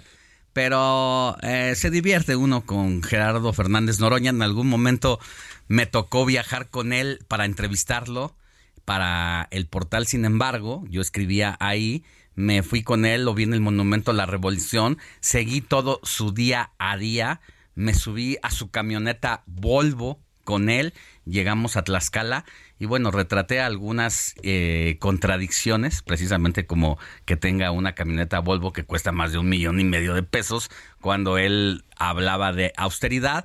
Todo esto no le gustó a, Gerardo Fernández Noroña, pero al final pues, es un personaje de la vida nacional y política y es un gran eh, orador en la tribuna del Palacio Legislativo uno siempre se divierte con él. Así que va a ser interesante esa y charla. Va a estar muy interesante porque algo sabemos que es que Alex Montiel, cuando toma el personaje del escorpión dorado, podrán decir que es una promoción para Gerardo Fernández Noroña, pero el escorpión le va a preguntar lo que él quiera y de la forma que y de la forma en que le gusta en la que le gusta sí.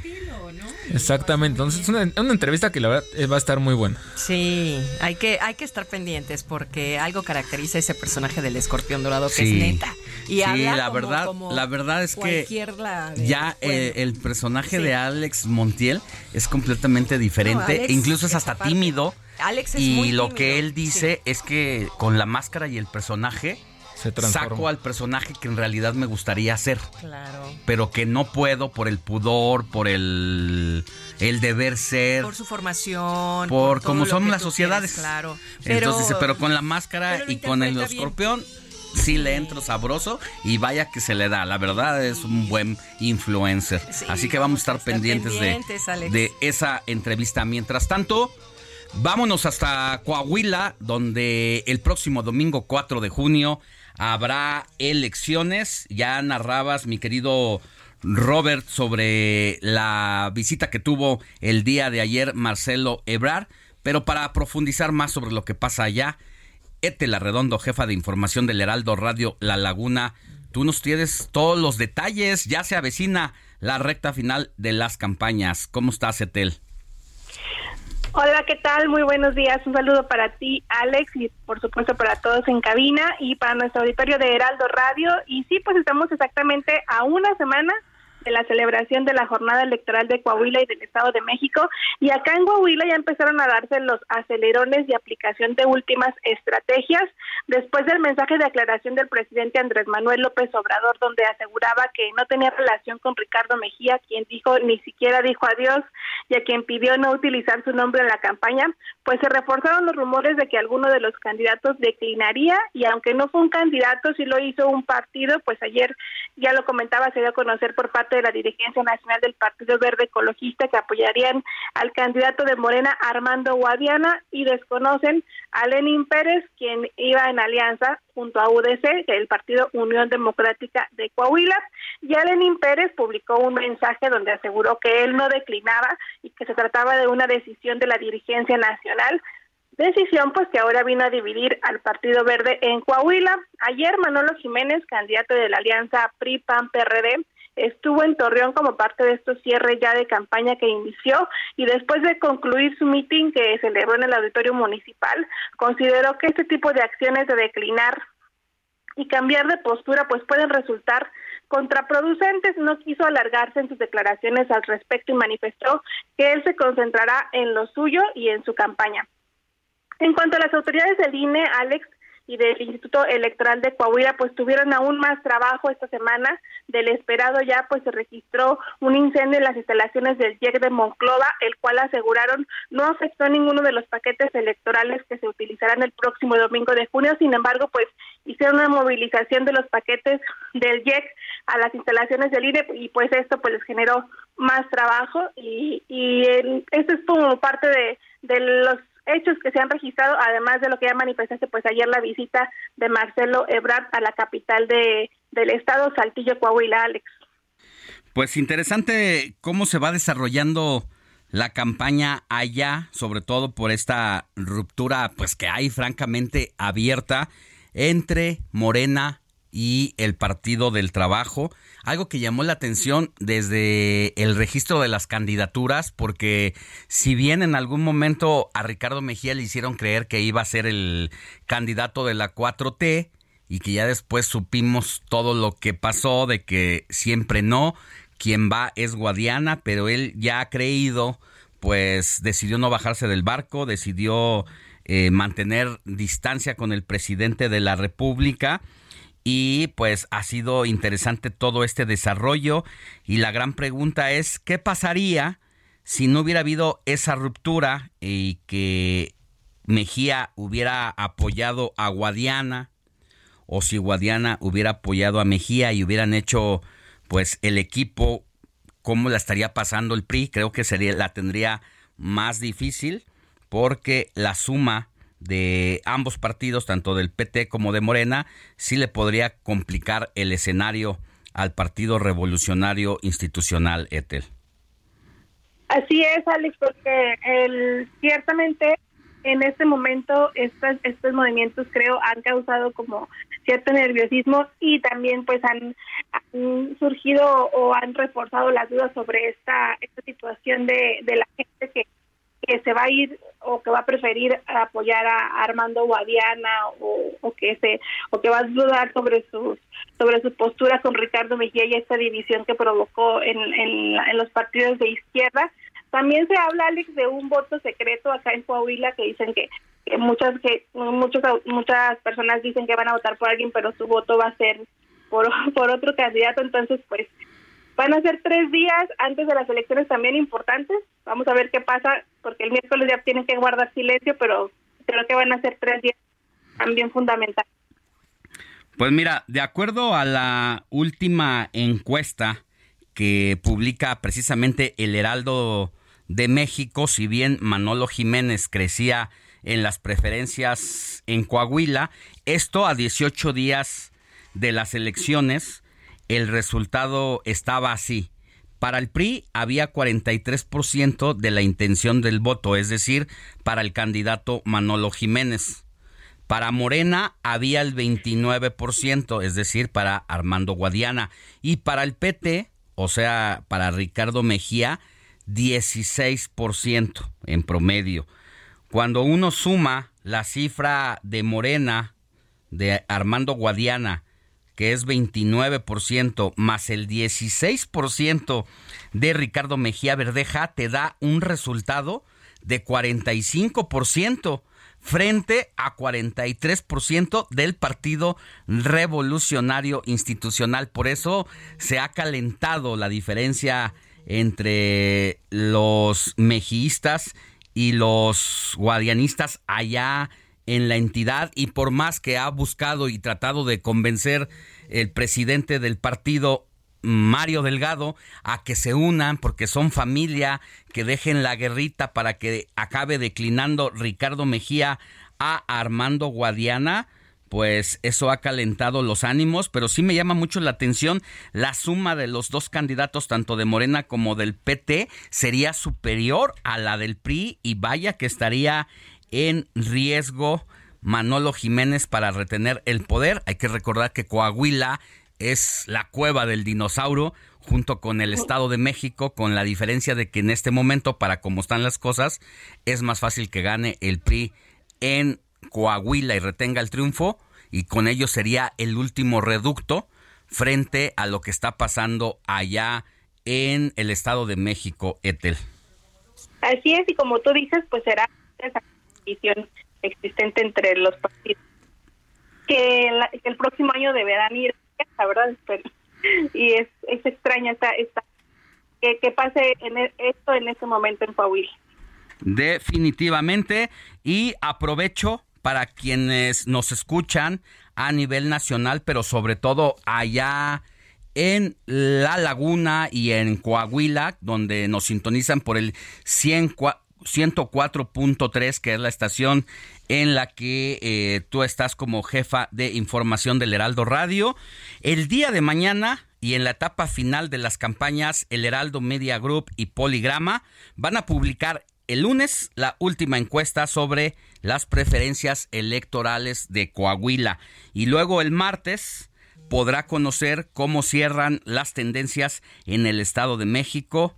Puede consultar los resultados a través de las diversas plataformas de El Heraldo Media Group, pero sin duda esto llama la atención no solamente de quienes participan como aspirantes, sino de la opinión pública, porque el Heraldo Media Group y las encuestas que se han venido realizando desde, desde 2021 han sido las que más han acertado en cuanto al resultado de los procesos electorales. Por eso la importancia, mi querida Etel, que seguramente estaremos ahí con el ojo pegado el día de mañana, cómo llegan los aspirantes al gobierno de Coahuila a este cierre de cierre de campaña. Así es, Alex, y estaremos, por supuesto, manejando la información en nuestros espacios locales para también analizar y ver cómo, cómo, cómo cambiaron los números. Te mando un abrazo, que tengas buena semana y el próximo domingo pues ya nos estaremos escuchando aquí, pero ya con el tema de la actividad de la jornada electoral, así que te vamos a estar dando lata durante las tres horas del informativo de fin de semana entre 7 y 10 de la mañana. Por supuesto, Alex, con toda la cobertura acá en la comarca. Muchas gracias y buen día. Hasta pronto, buen día. Y vámonos al Estado de México, donde Gerardo García nos tiene todos los detalles sobre lo que hace y hará la candidata de la coalición Va por México, Alejandra del Moral quien continúa con su ruta de reconciliación y acudió a su tierra natal, Cuautitlán Izcalli. Tú tienes los detalles, Jerry. Buenos días. Hola, ¿qué tal? Un gusto saludarlos. En el inicio de actos de cierre de campaña, la candidata de Va por el Estado de México, Alejandra del Moral Vela, garantizó que el 4 de junio se tumbarán las encuestas con la voluntad ciudadana y es que aseguró que ganarán porque ya rebasaron a sus adversarios quienes los subestimaron. La priista regresó a Cuautitlán Izcalli y a Nezahualcóyotl, en los que estuvo arropada nuevamente por las dirigencias nacionales y estatales de Acción Nacional y de la Revolución Democrática. En Cuautitlán Izcalli, municipio de donde es originaria y el cual gobernó, Del Moral Vela reclamó que sus adversarios lo subestimaron y cantaron victoria antes de iniciar campaña y demostraron que no tienen propuestas realistas, que rehuyeron al debate y escondieron a su candidata. Recordó que hace 54 días les decían que era imposible y ahora ya los rebasaron, por ello les ganarán contundentemente la entidad mexiquense. Del Moral Vela aseguró que el triunfo será de todos y adelantó que el 4 de junio habrá 125 batallas municipales porque ya tienen una tendencia ganadora y ya lo saben sus rivales. Eh, por eso están enojados. Además, también, eh, también Alejandra del Moral Vela agradeció al PAN y PRD al hacerla como una más de su partido y pidió que ningún militante o ciudadano se quede sin salir a votar el 4 de junio. Eh, del Moral Vela tendrá otro cierre de campaña regional este domingo al regresar a Toluca y estará nuevamente enfrente del Palacio de Gobierno, evento que será a las 10 con 30 horas. El lunes no se prevé algún acto público y en los últimos dos días de campaña sostendrá por lo menos dos mítines y en el último día, es decir, el 31 de mayo, se tiene la opción de cerrar en Texcoco o en la capital mexiquense. Hasta aquí mi reporte desde el Estado de México. Muy buenos días. Gracias a Gerardo García. Recuerde, el día lunes es la encuesta, o sea, el día de mañana se presenta el resultado de la última encuesta del el cierre de campaña, tanto del el Estado de México como de Coahuila, entre lunes y martes. Pero el día de mañana específicamente es la de Coahuila. Y luego el martes es la del Estado de México para que consulte los resultados y esté pendiente a través de todas las plataformas del Heraldo Media Group, que es aquí en el, en el Heraldo Radio y los diferentes noticieros desde las 7 de la mañana con Sergio y Lupita y toda la barra de noticieros con Javier Alatorre, con Salvador García Soto, con Alfredo González, con Jorge Ramos, con Alejandro Cacho. Vamos a estar divulgando esto en radio, también en televisión, en el transcurso de los noticieros desde la mañana, con Mario Maldonado, con Jesús Martín Mendoza, con Blanca Becerril y con Javier Solórzano. Y bueno, también la que usted puede consultar a cualquier hora a través de heraldodemexico.com.mx y todas sus redes sociales. Esté pendiente porque es la última encuesta de cara al 2024.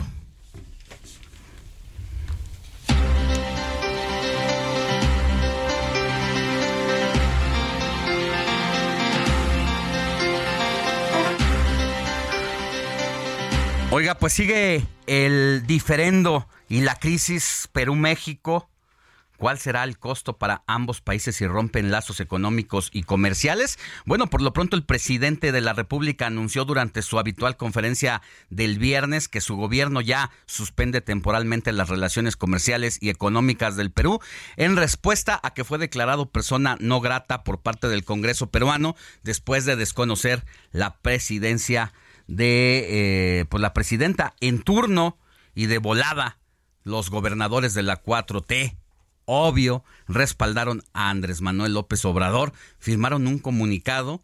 Las mandatarias y los mandatarios de Morena recordaron que históricamente México ha estado en contra de los golpes de Estado y autos autoritarios que deponen presidentes. Así que lo que supuestamente no iba a haber, se intervino en los países amigos. La noticia no descansa. Usted necesita estar bien informado también el fin de semana. Esto es Informativo El Heraldo Fin de Semana. Regresamos.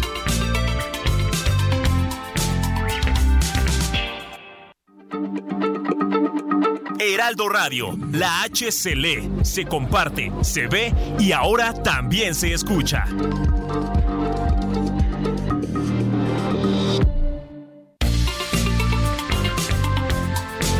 Siga en sintonía con la noticia. Alejandro Sánchez y el informativo Heraldo fin de semana. Continuamos.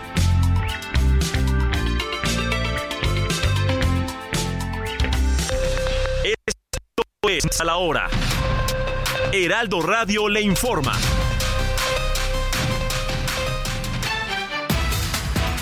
9 de la mañana en punto. La Coordinación Nacional de Protección Civil informó que no se observó la presencia de un domo de lava después de obtener imágenes del interior del cráter del volcán. Señaló que se prevé una actividad similar a días recientes. La coordinación compartió este sábado mediante canales oficiales los resultados del monitoreo de Don Goyo. El Partido Verde Ecologista de México se sumó a la candidatura de Armando Guadiana de Morena en Coahuila. Así lo anunció Karen Castrejón Trujillo, dirigente nacional del Verde Ecologista, en compañía de Armando Guadiana y Mario Delgado, quien señaló que también trabajarán en conjunto con Morena para consolidar un proyecto rumbo al 2024. El presunto responsable de colocar cuatro bombas Molotov en un cine de Ciudad Juárez el 19 de mayo fue detenido este viernes por la Agencia Estatal de Investigaciones y presentado por la Fiscalía General del Estado en la zona norte. Se trata de un joven de 19 años quien fue identificado como Osvaldo NM y que presuntamente fue denunciado por sus vecinos. La problemática de inseguridad continúa en aumento en diversos tramos carreteros del Estado de México, a tal grado que semanalmente las empresas son objeto de dos o tres atacos. Así lo señaló Víctor Manuel Bustos Mendoza, director de Industriales MX, organización perteneciente al Consejo Coordinador Empresarial del EDOMEX. En el orbe, el Papa Francisco apareció el sábado en aparente buena forma tras haber suspendido el viernes sus audiencias por tener fiebre. Recibió a los participantes de una conferencia promovida por la revista de los jesuitas y en su discurso reveló su preferencia por Dante, Bloy y Dostoyevsky. 9 de la mañana, dos minutos, tiempo del centro de México. Amigos, estamos ya iniciando la tercera hora del informativo fin de semana con Alex Sánchez. Quédese con nosotros. Les saluda Mónica Reyes. Esto fue Noticias a la Hora. Siga informado, un servicio de Heraldo Media Group.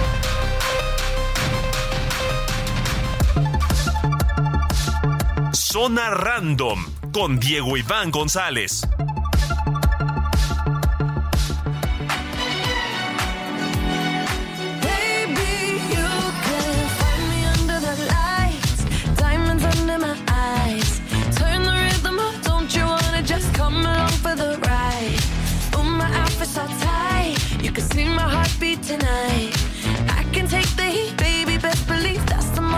Chance.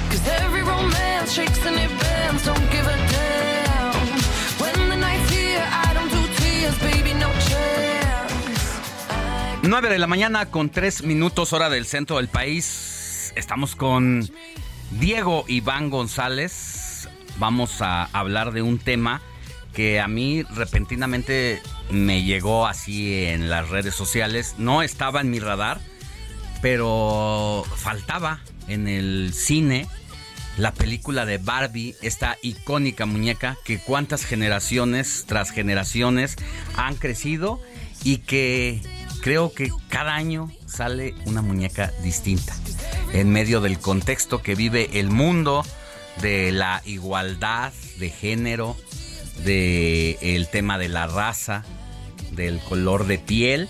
Bueno, pues se ha ido modernizando, se ha ido adaptando a las nuevas circunstancias, pero definitivamente faltaba la película.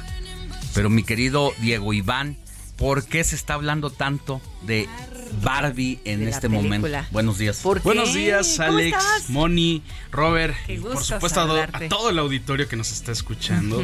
Y pues como tú bien mencionas, este, para empezar a hacer un paréntesis, la primer muñeca de Barbie este, La primera. salió a la venta, se podría decir entre comillas, o se mostró al público el 9 de marzo de 1959 en una feria, en la Feria Internacional Americana del Juguete. Sí, Barbie ya es viejita, Sí, pues. ya, ya. ya es bastante. Pero ¿cuántas versiones habrá de no, hay- Barbie? hay Yo- yo jugué con Barbies, claro, Millones, millones. bueno. y como tú bien- y como No de mencionan, se diversifica, ¿no? Cada vez se va diversificando más. Bueno, para Barbie más embarazada, público. Barbie No, de o sea, color, inclusive Barbie de... en silla de Patinadora. ruedas. Sí, este, con- sí, de hecho, acaban de anunciar hace unos me- hace un mes que anunciaron la primer Barbie con síndrome de Down. Fíjate. Ándale. Entonces eso Por- está como por ser interesante. incluyente, ¿no? Por sí, estos sí, temas. diversificar, Ajá, inclu- o sea, sí, incluir a todas las comunidades, a todas las personas, sin todo tipo de importar, personas, sin claro. importar qué o, o cuál este, variación haya. O sea, entender que todos somos iguales, ¿no? Eso es lo que y- trata y de qué- Barbie. ¿Y qué onda con la película? Y A bueno, ver, ¿qué onda con la película? Gracias por mencionarlo. Y pues hay, eh, ha causado mucho, mucho revuelo en redes sociales y en la comunidad del cine porque esta película se anunció desde el 2014. Este, se anunció desde el 2014 y tardó casi no, 10 años, o sea, ya, ya casi 10 años, este, en llegar a los cines, Ah. en llegar a los cines porque tuvo muchísimas este, complicaciones esta producción, desde hacer el cambio de tres directoras, o sea, pasó tres directoras no quiso una, no quiso otra y no quiso otra por X o Y, este, una por este por falta de tiempo con su agenda, otra porque no le interesó ya el proyecto al final, otra porque no coincidía con la ideología del guion y con la ideología de la empresa y pues al final decidieron este pues este Posponerlo. deslindar- no, deslindarse del proyecto, ¿no? Eh, y también este cambió dos veces de protagonista. Actualmente, bueno, la que al final hizo la, La película actriz. este se, se llama Margot Robbie que ha salido en películas como El Lobo de Wall Street, este Escuadrón Suicida como Harley Quinn, ha hecho varios papeles icónicos y que pues, ya se ha vuelto un referente en el mundo del cine, ¿no? Oye, pero entonces algo dentro de la producción, eh, pues complicó las cosas, porque si se fueron tres directoras y, dos tiempo. protagonistas, es porque algo adentro no estaba bien. Sí, además encajaba, este, la, empresa pues que es dueña, se podría decir, de, de, de, la, de, la, de la muñeca Hasbro, pues tenía muchos conflictos con el guion, ¿no? Entonces decían que lo reescribieran, lo reescribieran. Mm. Se reescribió dos veces completamente. Entonces es por eso que tardó mucho en, en llegar a cines, ¿no? Y, como mencionaba un momento, también el cast es una de las cosas que ha creado mucha conversación porque es bastante interesante quienes están dentro de esta producción porque es un cast de, de estrellas, de titanes de la industria, o sea, están... Fíjate, te voy a decir quién es el, el reparto principal. Está compuesto por Margot Robbie, que es esta Barbie, actriz. va a ser Barbie. la primera, la, la principal. También Ryan Gosling, que va a ser la versión de Ken. O sea, aquí va a haber Claro, no de- faltaba el Ken ahí. El- es oficial. Sí, Tiene sí, que sí, Barbie. estar. Ken, pues Ken ese- es- Ah, Ken, ¿Quién es, es ah. Ken? ¿Quién es el actor? ¿Quién es es, quién es Ken? Pues ¿Quién es Ryan? Gosling. Ryan Gosling ha ganado un. Oscar y ha sido pues, referente en Ajá. cuestiones de la industria eh, por La La Land. Este, también está Emma Mackey, que ha salido en varias series y películas. Helen Mirren, que es una actriz ya de bastante carrera. O sea, de hecho, creo que la última película donde salió fue en la de Rápidos y Furiosos 10. Este también está Mirren, eh, John Cena, el luchador de la WWE, o ex luchador. Eh, también está Michael Cera, que es un actor de comedia muy reconocido. También Simu Liu que es un actor asiático que está apenas integrándose de forma ya consistente al mercado americano. De hecho, su más grande papel ha sido Shang-Chi en la película de Marvel. También Will Ferrell, que es un comediante americano muy importante. Kate Mikan y Dua Lipa.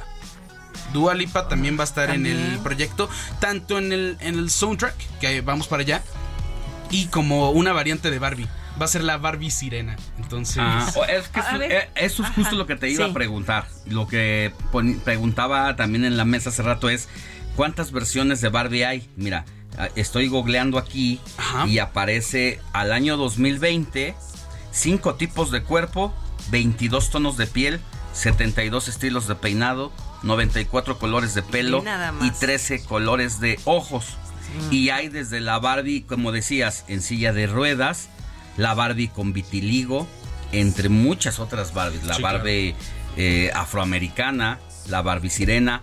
La pregunta aquí es, ¿la actriz que va a encarnar a Barbie, ¿a qué Barbie va a encarnar? ¿Cuál de a todas? La, pues a la principal, a, la, clásica, sí, se podría decir a la, a la, rubia. Pero en el transcurso del desarrollo de la historia no se va a, no van a aparecer distintas versiones de la Barbie. Qué bueno que lo mencionas porque hay, va a haber diferentes, o sea, va a haber como protagonistas cuatro tipos de Ken. Ah.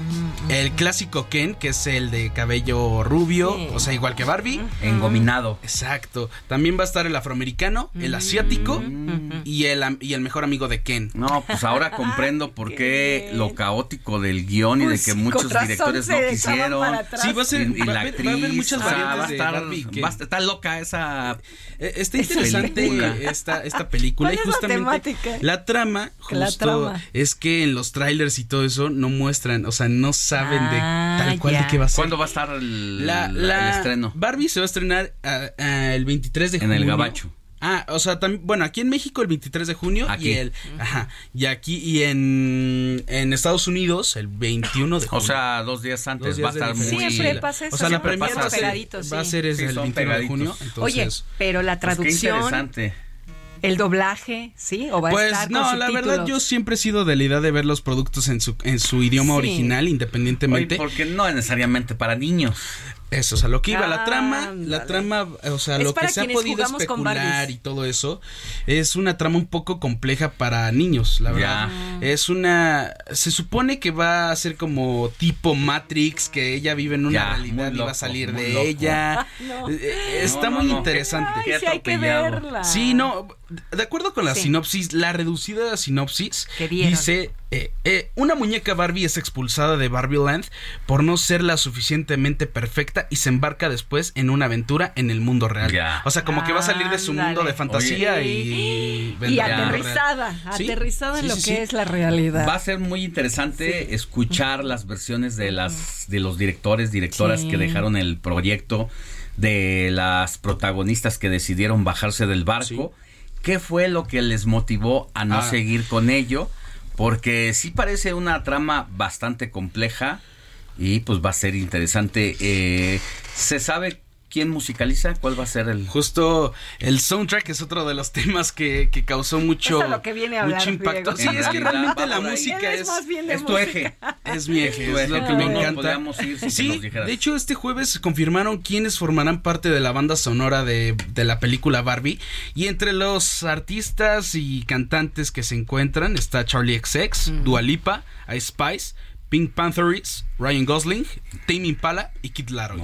Pues y pues estará producido por Mac Ronson, que es un es un gran creativo de, del sonido, o sea, se embarca y se mete muy cañón en este tema. Locaciones, Estados Unidos. Pues sí, o sea, Estados Unidos se grabó completamente, ah. la mayoría en la ciudad de Nueva York, ah, Chicago. Muy bien. Entonces, pues va a ser muy muy interesante, mi querido Diego Iván González. Gracias y vámonos porque aquí el productor ya no está viendo con ojos de ¿Quieres pistola. ser Ken, mi querido ¿Eh? Héctor Quiere- Vieira? Está extrañando sus minutos de, ya sabes. De sus ya sabes, Ya tú sabes. Mira, está bien, pues eso es lo que les traje, chicos. Ay, muy bien, muy Mm, bonito. Interesante y hay que estar pendientes. 21 de... 21 de en Estados Unidos, 23 en... 23 en Si México. andas por 23 Estados Unidos, allá la ves. Creo que me va a agarrar aquí, pero No la te va a vamos- agarrar nos vamos a esperar. United. Bueno, gracias. Muchas gracias. gracias. Buen día. Alejandro Sánchez y el informativo Heraldo fin de semana.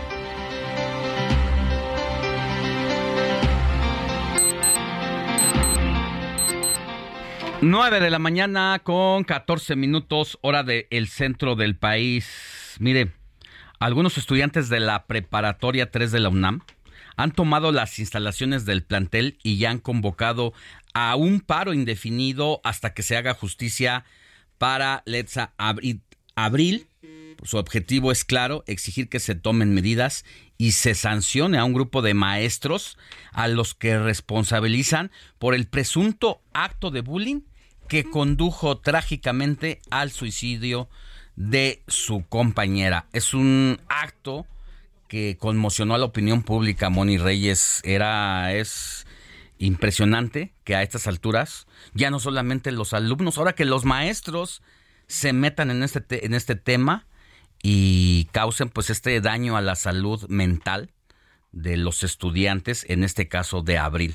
de Yetza Abril, eso es lo que estábamos comentando al inicio del programa y sí, es muy, eh, de verdad, eh, mm, difícil de entender cómo profesores acosan y hacen bullying a los alumnos. Esta, la mamá de esta chica platicaba acerca de que inclusive la maestra de matemáticas hasta le escribía mensajes groseros, otro maestro se burlaba de ella, le exponía en clase y así fueron tres los profesores que aunado a lo que traía también interiormente esta chica, pues le dio en la torre a todo esto y, ocasionó que finalmente decidiera quitarse la vida.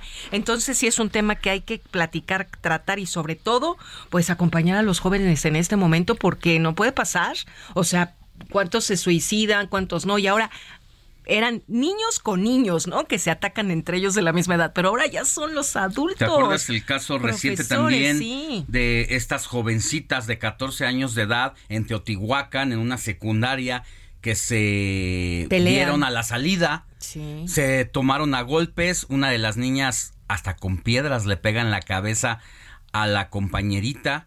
¿Y qué le ocasionó? Termina en el hospital. Claro, y posteriormente y fallece. Posteriormente fallece. Una situación no, no, complicada.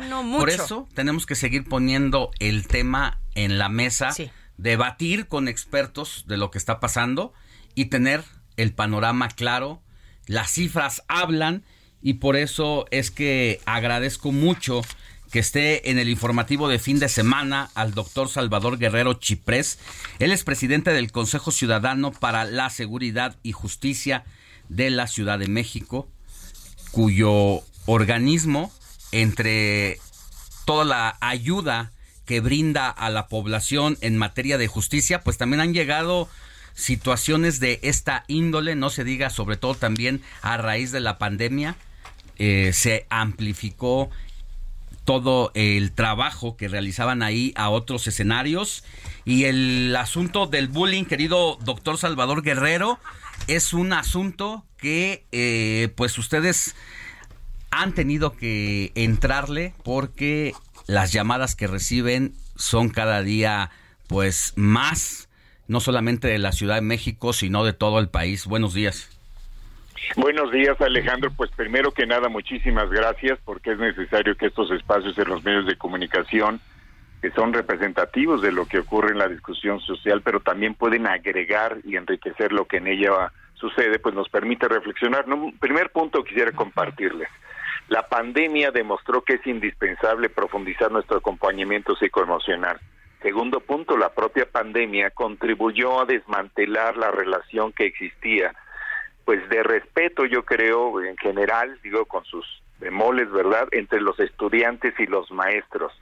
Tercer punto, también en el contexto de la pandemia se incrementó claramente la violencia familiar y de género. En el ámbito doméstico mil cosas empezaron a ocurrir de manera acelerada que son indicadores en algunas zonas, en algunos segmentos, pues de ese deterioro que a veces ocurre, y subrayo a veces, y voy al punto aquí, frente a toda esta situación, sea el caso de bullying o sea el caso de la depresión profunda, el Consejo Ciudadano tiene dos programas, uno que se llama Caminito de la Escuela, que precisamente es un plantear todos unidos contra el bullying, y otro que se llama Di sí a la vida, que trata precisamente de enfrentar, de erradicar esta vulnerabilidad psicoemocional que se presenta sobre todo en la adolescencia y también en la primera juventud, en todas las edades, pero en este caso combinadas para la situación de la que estamos hablando, que es el caso de Letza Abril Solercano, que es la estudiante que lamentablemente eh, tomó en sus manos su propia vida. Entonces, aquí estamos hablando de un tema muy complejo que nos obliga a todos también a tener una perspectiva sencilla e inmediata. Hay que acompañar, hay que respetar, hay que brindar los instrumentos que tenemos en nuestras manos, compartirlos y también en la medida de lo posible pues, establecer mecanismos para enfrentar el bullying dentro de las escuelas, pero también y yo diría que sobre todo fuera de ellas. Definitivamente este asunto que destaca sobre la relación maestros alumnos después de la pandemia es algo que eh, pues es prácticamente nuevo que alerta ahí la atención de los padres de familia también debería hacer y qué tanto querido doctor la relación alumnos hijos padres está rota porque también ahí es parte del problema, cada vez hay menos tiempo para comunicarnos con los hijos porque estamos trabajando todo el día, no nos vemos. Y cuando podemos vernos para mirarnos frente a frente, pues los niños están metidos en el celular.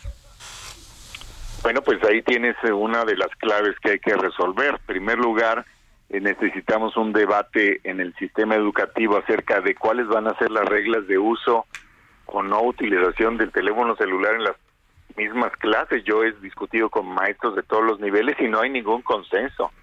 Segundo, en las casas, ¿por qué habría que reproducir aquello que ya las generaciones anteriores negaban y que era por qué le vamos a dejar la educación pública a la televisión privada? Se decía en los años 80, 90 y todavía la primera mitad de los 2000.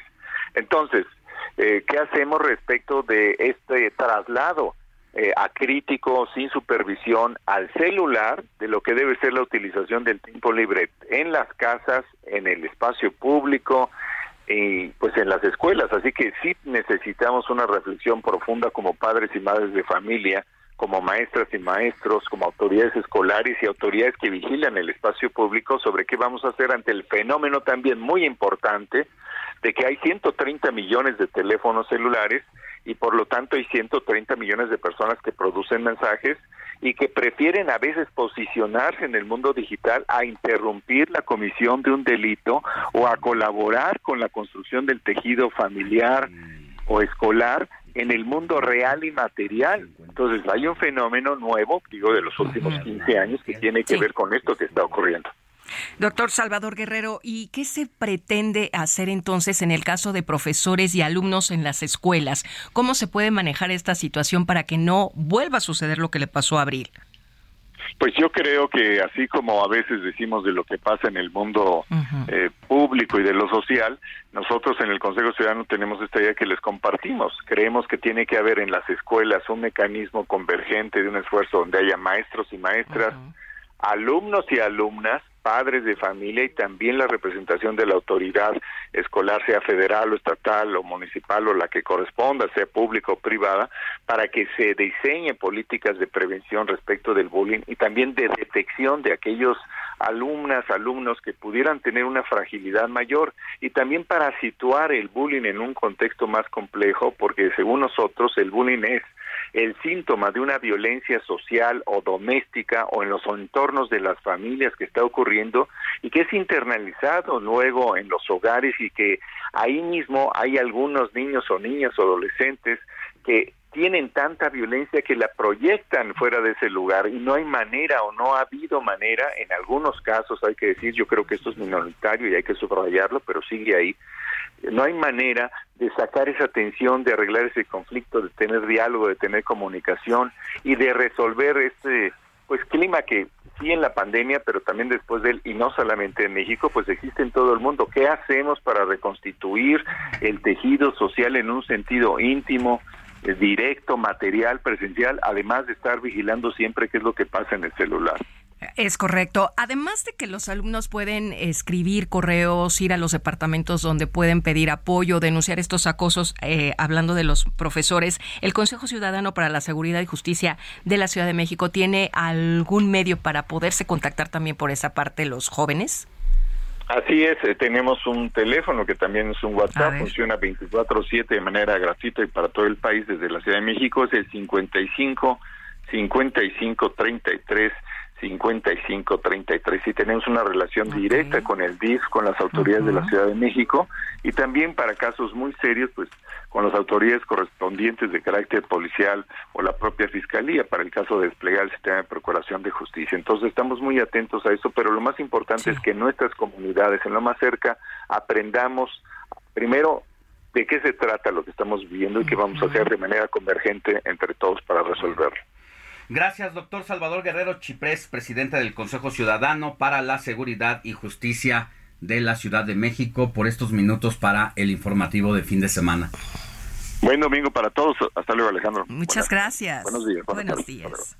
Vámonos a una pausa y volvemos con más información. Le voy a tener todo sobre eh, una gira de trabajo de Ariadna Montiel, la secretaria de Bienestar, a Durango, donde inauguró temas eh, eh, sucursales del Banco del Bienestar.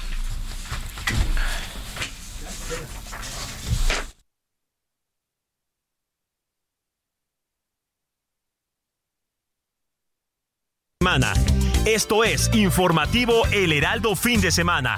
Regresamos.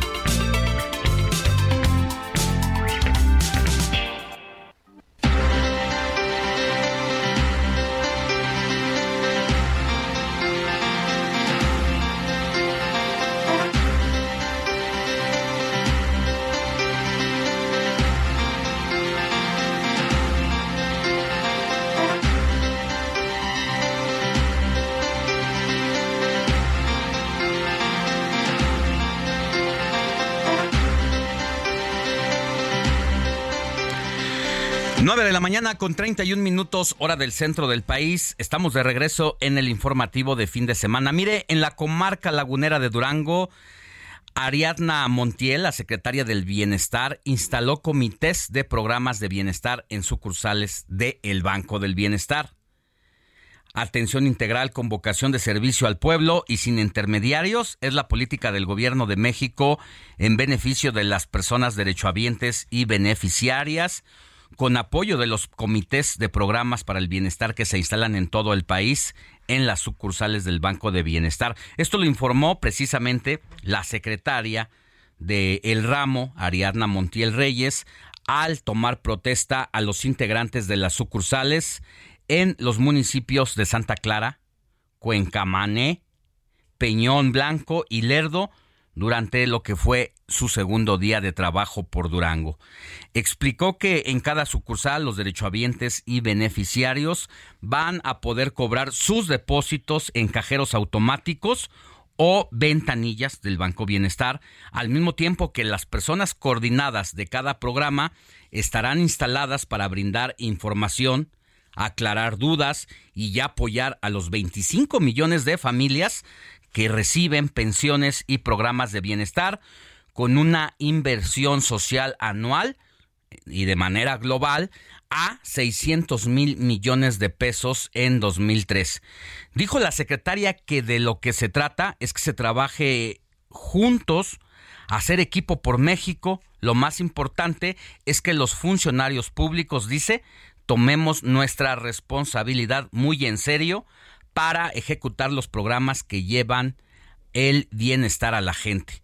Indicó que a través del Banco del Bienestar se puede cobrar alguno de los 15 programas de bienestar del gobierno federal, tales como pensiones para el bienestar de las personas adultas mayores y personas con discapacidad, niñas y niños, hijos de madres trabajadoras, Sembrando Vida, becas Benito Juárez en los niveles básico, medio, superior y superior, jóvenes construyendo el futuro, Bien Pesca, Precios de Garantía, Producción para el Bienestar, Universidades Benito Juárez, Fertilizantes para el Bienestar, La Escuela es Nuestra y Fondo de Aportaciones para la Infraestructura Social.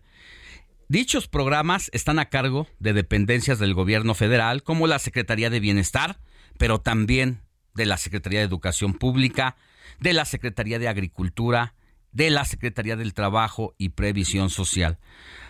Montiel Reyes, la secretaria, aclaró que el Banco del Bienestar es la dependencia que materializa los esfuerzos de todos los programas. El gobierno de México cambió la estrategia de dádivas por una verdadera política de bienestar y de construcción de derechos para la gente. Eso es lo que dice la funcionaria.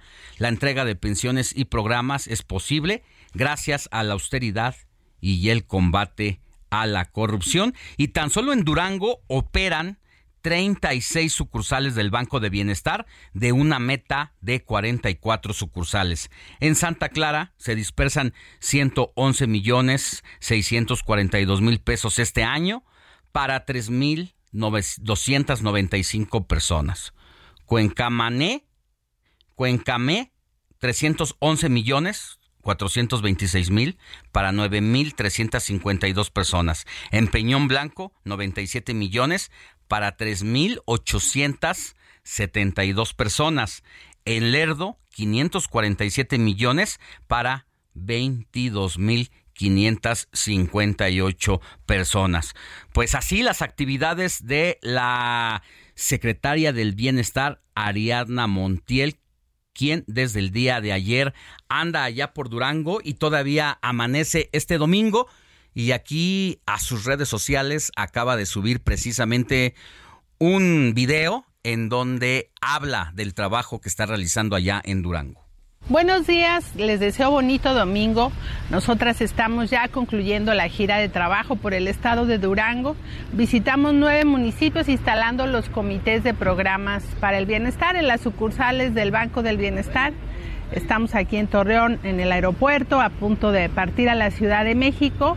Muy contentas porque logramos el objetivo de esta gira de trabajo por distintas regiones del estado de Durango. Les deseo feliz domingo con su familia y un abrazo para todos. Vámonos a más información. Mire, siguen las actividades del volcán Popocatépetl y aunque este lunes se retoman las clases, dicen las autoridades que por lo menos junio y julio Don Goyo va a seguir activo. Pero para hablar con especialistas, con un reconocido especialista que sabe mucho de la materia. Agradezco que esté con nosotros al doctor Robin Campion. Él es investigador del Instituto de Geofísica de la UNAM. Gracias, doctor, por estos minutos para el informativo de fin de semana. Queremos que nos diga usted como voz autorizada qué pasará en los próximos días con el volcán Popocatépetl. Buenos días, buen domingo. Este sí, pues hemos observado en el transcurso de la semana pasada que la actividad iba disminuyendo cada día y ahora parece haberse estabilizada en niveles que todavía son un poco más altos, pero que ya no son tan preocupantes como lo, eran este el, fin de semana pasado.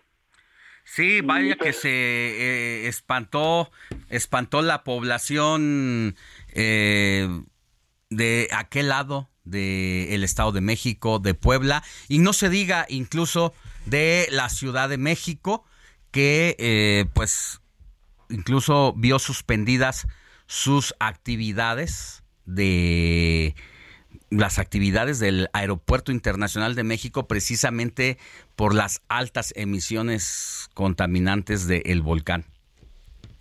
Sí, sí, sí. Pues el volcán sigue emitiendo ceniza, este, de manera continua, constante, pero en cantidades mucho menores de lo que era la semana pasada. Y pues esto hace que cuando llegan a, la, a, la, a los poblados, a los pueblos alrededor del volcán, pues ya no llega con tanta intensidad, ya, con tanta densidad de ceniza como, como había. Es una, una caída ligera, apenas perceptible, pero que sí parece que va a durar por mucho tiempo, porque ahora ya la actividad es bastante estable, porque es una emisión continua, pero no tan intensa. ¿Se mantiene el semáforo en fase 3, color amarillo, o cómo queda el semáforo? Se mantiene el semáforo en amarillo fase 3, porque sabemos que el volcán ya ha entrado en un periodo de actividad mayor y que estos episodios como el que vivimos eh, el fin de semana pasada, pues suelen ocurrirse en, en rachas, en series. Entonces, ante esta observación del comportamiento histórico del volcán, de producir series de episodios así de actividad intensa con producción de ceniza, pues decidimos de que, de que el volcán se, se, debe de quedar como debemos de quedarlo observando, se queda como en fase de observación para ver cómo, cómo le evoluciona la, la actividad, porque tiene esta, esta costumbre de producir Uh, episodios en, series, como, como, como les decía. Como lo dice, tenemos un volcán que se mantiene constantemente activo, a veces con alguna intensidad que llega a provocar ciertos sustos, pero esta actividad es mejor que la haya en un volcán durante su historia, sus años, y evitar a lo mejor es como una especie, no sé, pregunto, de despresurización de la energía y la fuerza con que se mantiene un volcán activo. Eso, eso es bueno. Sí, sí, como, como, como lo dices, es una buena analogía que ahora la energía que el volcán está liberando de manera relativamente constante, pero por largo periodo de tiempo, es mucho mejor que salga así a que salga en un periodo de corto, de, tiempo mucho más corto. O sea, con toda la, la, energía que el volcán ha liberado de manera lenta en los casi 30 años que lleva de erupción, si esta energía se hubiera liberado en, en, en dos días, pues hubiera hecho una erupción completamente cataclística. O sea, mejor una liberación de energía lenta, constante y por largo, largo periodo que una eh, liberación de energía corta y paroxística. Ocurre lo mismo en el volcán con los especialistas, así como quienes estudian precisamente el asunto de los sismos, de los terremotos, que son impredecibles los hechos o a diferencia de los terremotos, de los sismos, es más fácil tener un, una claridad de lo que puede pasar con un volcán. Ah, es mucho más fácil con un volcán porque los volcanes antes de erupciones así muy fuertes suelen dar señales precursores que se están uh, calentando los gases, que se está inflando el volcán porque le está llegando nuevo magma que levanta el, el, suelo, que este magma cuando sale a, cuando quiere subir a la superficie pues provocan este, pequeños sismos, este, vibración del suelo que, que se puede detectar o sea, aunque no se pueda hacer previsión así determinística, de decir, pues el volcán va a hacer erupción en siete días y diez horas, pues se puede identificar este, señales de que se está calentando, de que se está entrando en un periodo más crítico y, redoblar de vigilancia cuando entra en, en, esta, en este periodo más crítico para, para poder este, incluso eh, se puede evacuar de manera preventiva a la, la gente que vive alrededor si se detecta que, se está acercando una erupción este, fuerte. O sea, en todo, entonces eh, la población no, no se debe confiar, sobre todo la que habita muy cerca a las faldas del volcán Popocatépetl, pero sí puede estar un poco más tranquila que en días pasados. así es, sí. También una gran diferencia entre, entre un volcán y un sismo es que al final la afectación fuerte de una erupción volcánica es más limitada que mm. de un sismo. Un sismo fuerte en la costa pacífica puede provocar este mayores daños. grandes destrucciones en la Ciudad de México, mientras que las afectaciones directas, no, no hablo de la ceniza, pero las afectaciones letales, como los flujos piroclásticos, los flujos de lodo, los flujos de lava, pues se quedan como restringidos en un radio de 20 a lo máximo 30 kilómetros alrededor del, cráter. Por mucho que llegara a hacer una liberación con toda su fuerza del volcán? ¿Se mantiene en ese cerco su lo, lo que desecha? la afectación es, es, limitada, sí, como máximo, máximo 30 kilómetros. Ya. Bueno, pues al menos una buena noticia para los habitantes de aquellos estados, porque la colindancia con el volcán Popocatépetl son por lo menos Ciudad de México, Puebla, Morelos, Estado de México, Veracruz. Y bueno, qué bueno que, que nos da esta, esta noticia, doctor Robin Campion, investigador del Instituto de Geofísica de la UNAM. Que tenga buen domingo y gracias por estos minutos para el informativo de fin de semana. Con mucho gusto. Hasta luego. Hasta pronto. Que esté muy bien. Vámonos a más información. Moni Reyes, el tema con el que abrimos. Así es, el tema con el que abrimos es muy importante mencionarlo porque pues ya lo habíamos prometido en nuestras cabezas, en nuestro teaser de este informativo que comenzó a las 7 de la mañana. El 28 de mayo se celebra el Día Mundial del Hambre y es una fecha que busca crear conciencia sobre la grave situación alimentaria que enfrentan millones de personas en todo el mundo, especialmente en zonas y regiones con, con pobreza extrema. Esta jornada no solo busca poner en evidencia la falta de acceso a la alimentación, sino también destacar la importancia de aspectos como la educación, la atención a la salud y la seguridad. Y el Día Mundial del Hambre, fíjense amigos, se estableció en el año 2011. Esto fue por iniciativa de The Hunger Project, que es proyecto de hambre, con el objetivo de visibilizar la crisis alimentaria mundial y plantear soluciones sostenibles para erradicar el hambre en el mundo y declarar un planeta libre de hambre. No hay que confundir esta jornada con el Día Mundial de la Alimentación, que se conmemora el 16 de octubre por iniciativa de la Organización de las Naciones Unidas para la Agricultura y la Alimentación, que sus siglas son la FAO. Así es. Y valga la fecha del 28 de mayo que se celebra el Día Mundial del Hambre para retomar y recordar un tema que es prioritario porque cuánto desperdicio de alimento hay todos los días en una casa, en un restaurante, en una fiesta. Se desperdicia mucha comida. Es una cadena desde la producción, la elaboración y hasta que llega el plato a tu mesa. Por eso agradecemos que esté con nosotros a Clarisa Fonseca. Ella es gerente de la red de bancos de alimentos de México. Clarisa, para que hablemos de este tema que para nada que es menor y más tratándose de un problema global que es el desperdicio de alimentos. Muy buenos días, ¿cómo está? Hola, muy buenos días, muy bien, muchas gracias.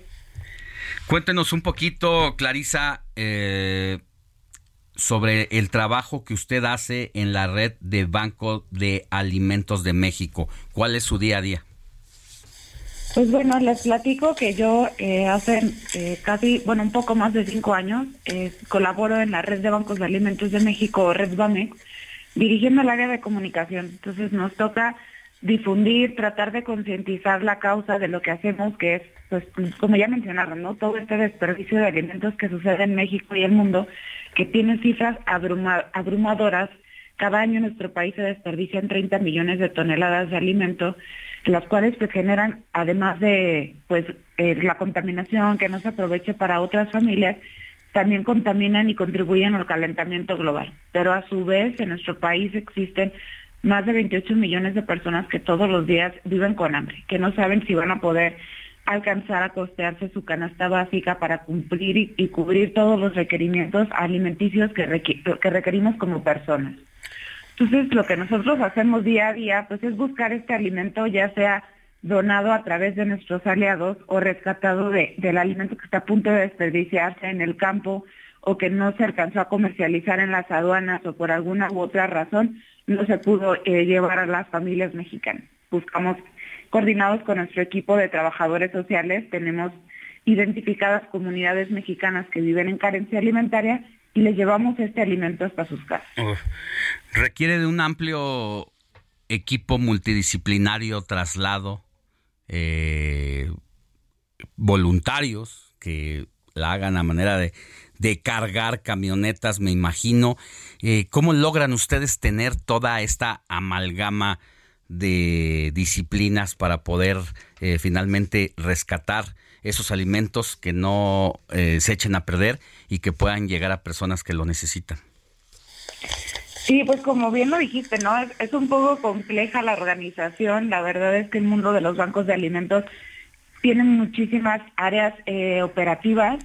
Nosotros en nuestra red de aquí, o sea, la red Banex, la red, de, la red de México, hay 53 bancos de alimentos activos. Estamos casi en todo el país. Estamos cubriendo un total de 30 estados. Y cada uno de nuestros bancos tiene una forma de operar muy, muy, muy productiva. Es decir, tenemos un área de trabajo social que se encarga de buscar y aplicar estudios socionutricios a todas las personas o comunidades que levantan la mano, que nos buscan para requerir el apoyo. Y a su vez eh, tenemos un área de nutrición que también se encarga de revisar el alimento que llega y tratar de hacer los paquetes lo más balanceados posibles y de impartir también clases en comunidades y realizar materiales para que los, los beneficiarios y familias pues tengan una eh, noción importante de cómo se debe de hacer el consumo adecuado de estos alimentos. Pero para cargar, como dijiste, hay muchísimos voluntarios. Nuestro, nuestra operación es 80% voluntarios, 20% equipo operativo. ¿Dónde se pueden poner en contacto con usted personas que quieran sumarse a esta causa, ya sea precisamente para hacer el trabajo de voluntarios de cargar o quien pueda aportar económicamente o quien ponga una camioneta o unos vales para la gasolina? Eh, ¿Dónde se pueden poner en contacto y cuánto es lo que ustedes necesitan al mes para funcionar? Nuestras redes sociales o nuestra página web. Nuestra página web es bamx.org.mx. Ahí eh, van a encontrar un mapa donde aparecen nuestras 53 ubicaciones y pues van a ubicar la más cercana a ustedes. Ahí vienen los datos de contacto y los pueden contactar directamente para poderse poner eh, en coordinación con el Banco de Alimentos y ver si quieren ser voluntarios, qué días pueden asistir, cuál es el horario, etcétera, para que puedan eh, fijar ¿no? la fecha de voluntariado. Y también si alguien quisiera donar eh, cualquier tipo de, alimento o como bien lo mencionaste, algún servicio como vales de gasolina, también a través de nuestra página web eh, pueden encontrar la sección de dona y ahí mismo nos pueden contactar. ¿Nos repiten las redes sociales? Sí, claro, es bamx.org.mx o redbamex arroba punto, ah, perdón, arroba redbamex en cualquiera de nuestras redes sociales, ya sea Instagram, Facebook, Twitter, etcétera, nos pueden encontrar. Gracias, Clarisa Fonseca, gerente de la red de bancos de alimentos de México. Que tenga buen día. Igualmente, buen Hasta luego. Nosotros ya casi nos vamos, no sin antes darle salida a los últimos mensajitos que nos han llegado aquí al informativo de fin de semana, Moni. A ver, mi Robert, vamos. Arriba los Tigres, dice de Harvard, pero del norte. También nos manda mensaje este Ricardo Alzaga para que no, no nos andes diciendo, Moni, que no lo no A ver, por favor. Hoy mi esposa, ah, mira que sí es su esposa. Su esposa Male, ya. Hoy mi esposa Male y yo cumplimos 44 años de novios. Por favor, una felicitación a ella por aguantarme. Pues gracias de Ricardo Alzaga. Ay, Male, pues gracias por aguantar a, Ricardo y felicidades y que sean otros 44 más. Saludos, Moni, Alex, Héctor, Robert, aquí escuchando al mejor equipo de comunicadores como cada domingo. Les mando un fuerte abrazo. Excelente día. Un saludo a todos. Rosalía López, Alcaldía Tláhuac. También soy su fiel radio escucha, Juan Carlos Martínez. Nada que reportar por la zona oriente. Qué bueno, gracias Juan Carlos. Muy buenos días por aquí presente escuchando su excelente programa de fin de semana. Nos gusta mucho, a toda la familia nos hace agradable el amanecer. Soy la señora Elena, María Elena Ramírez, en la alcaldía Álvaro Obregón. Muchas gracias, Malena. También tenemos un mensaje de muy buenos días desde Guadalajara. Excelente programa y gran equipo. Bendiciones para todos este día. Saludos de Luis Ordorica. Luis Ordorica y a todos, muchas, muchas gracias por ponerse en contacto al 50 5591 63 51 19. Pues nosotros llegamos a la parte final tan solo de esta emisión de hoy, domingo 28 de mayo de 2023. No sin antes recordarle que en la etapa final de las campañas Heraldo Media Group y Poligrama van a publicar este lunes la última encuesta sobre las preferencias electorales en Coahuila y atentos, muy atentos el martes, conozca más de cómo cierran las tendencias en el Estado de México.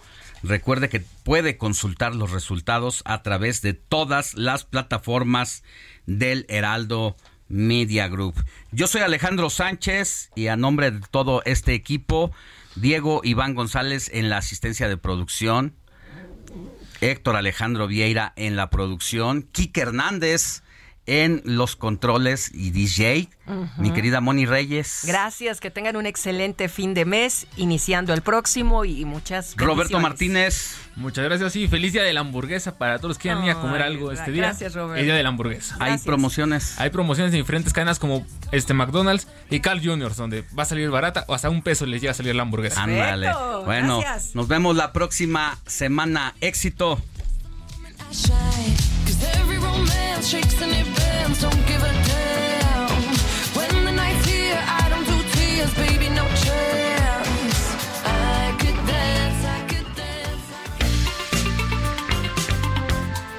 Heraldo Media Group presentó Alejandro Sánchez y el informativo Heraldo fin de semana. La información y el entretenimiento que usted necesita para estar enterado también en su descanso por el Heraldo Radio, con la H que sí suena y ahora también se escucha.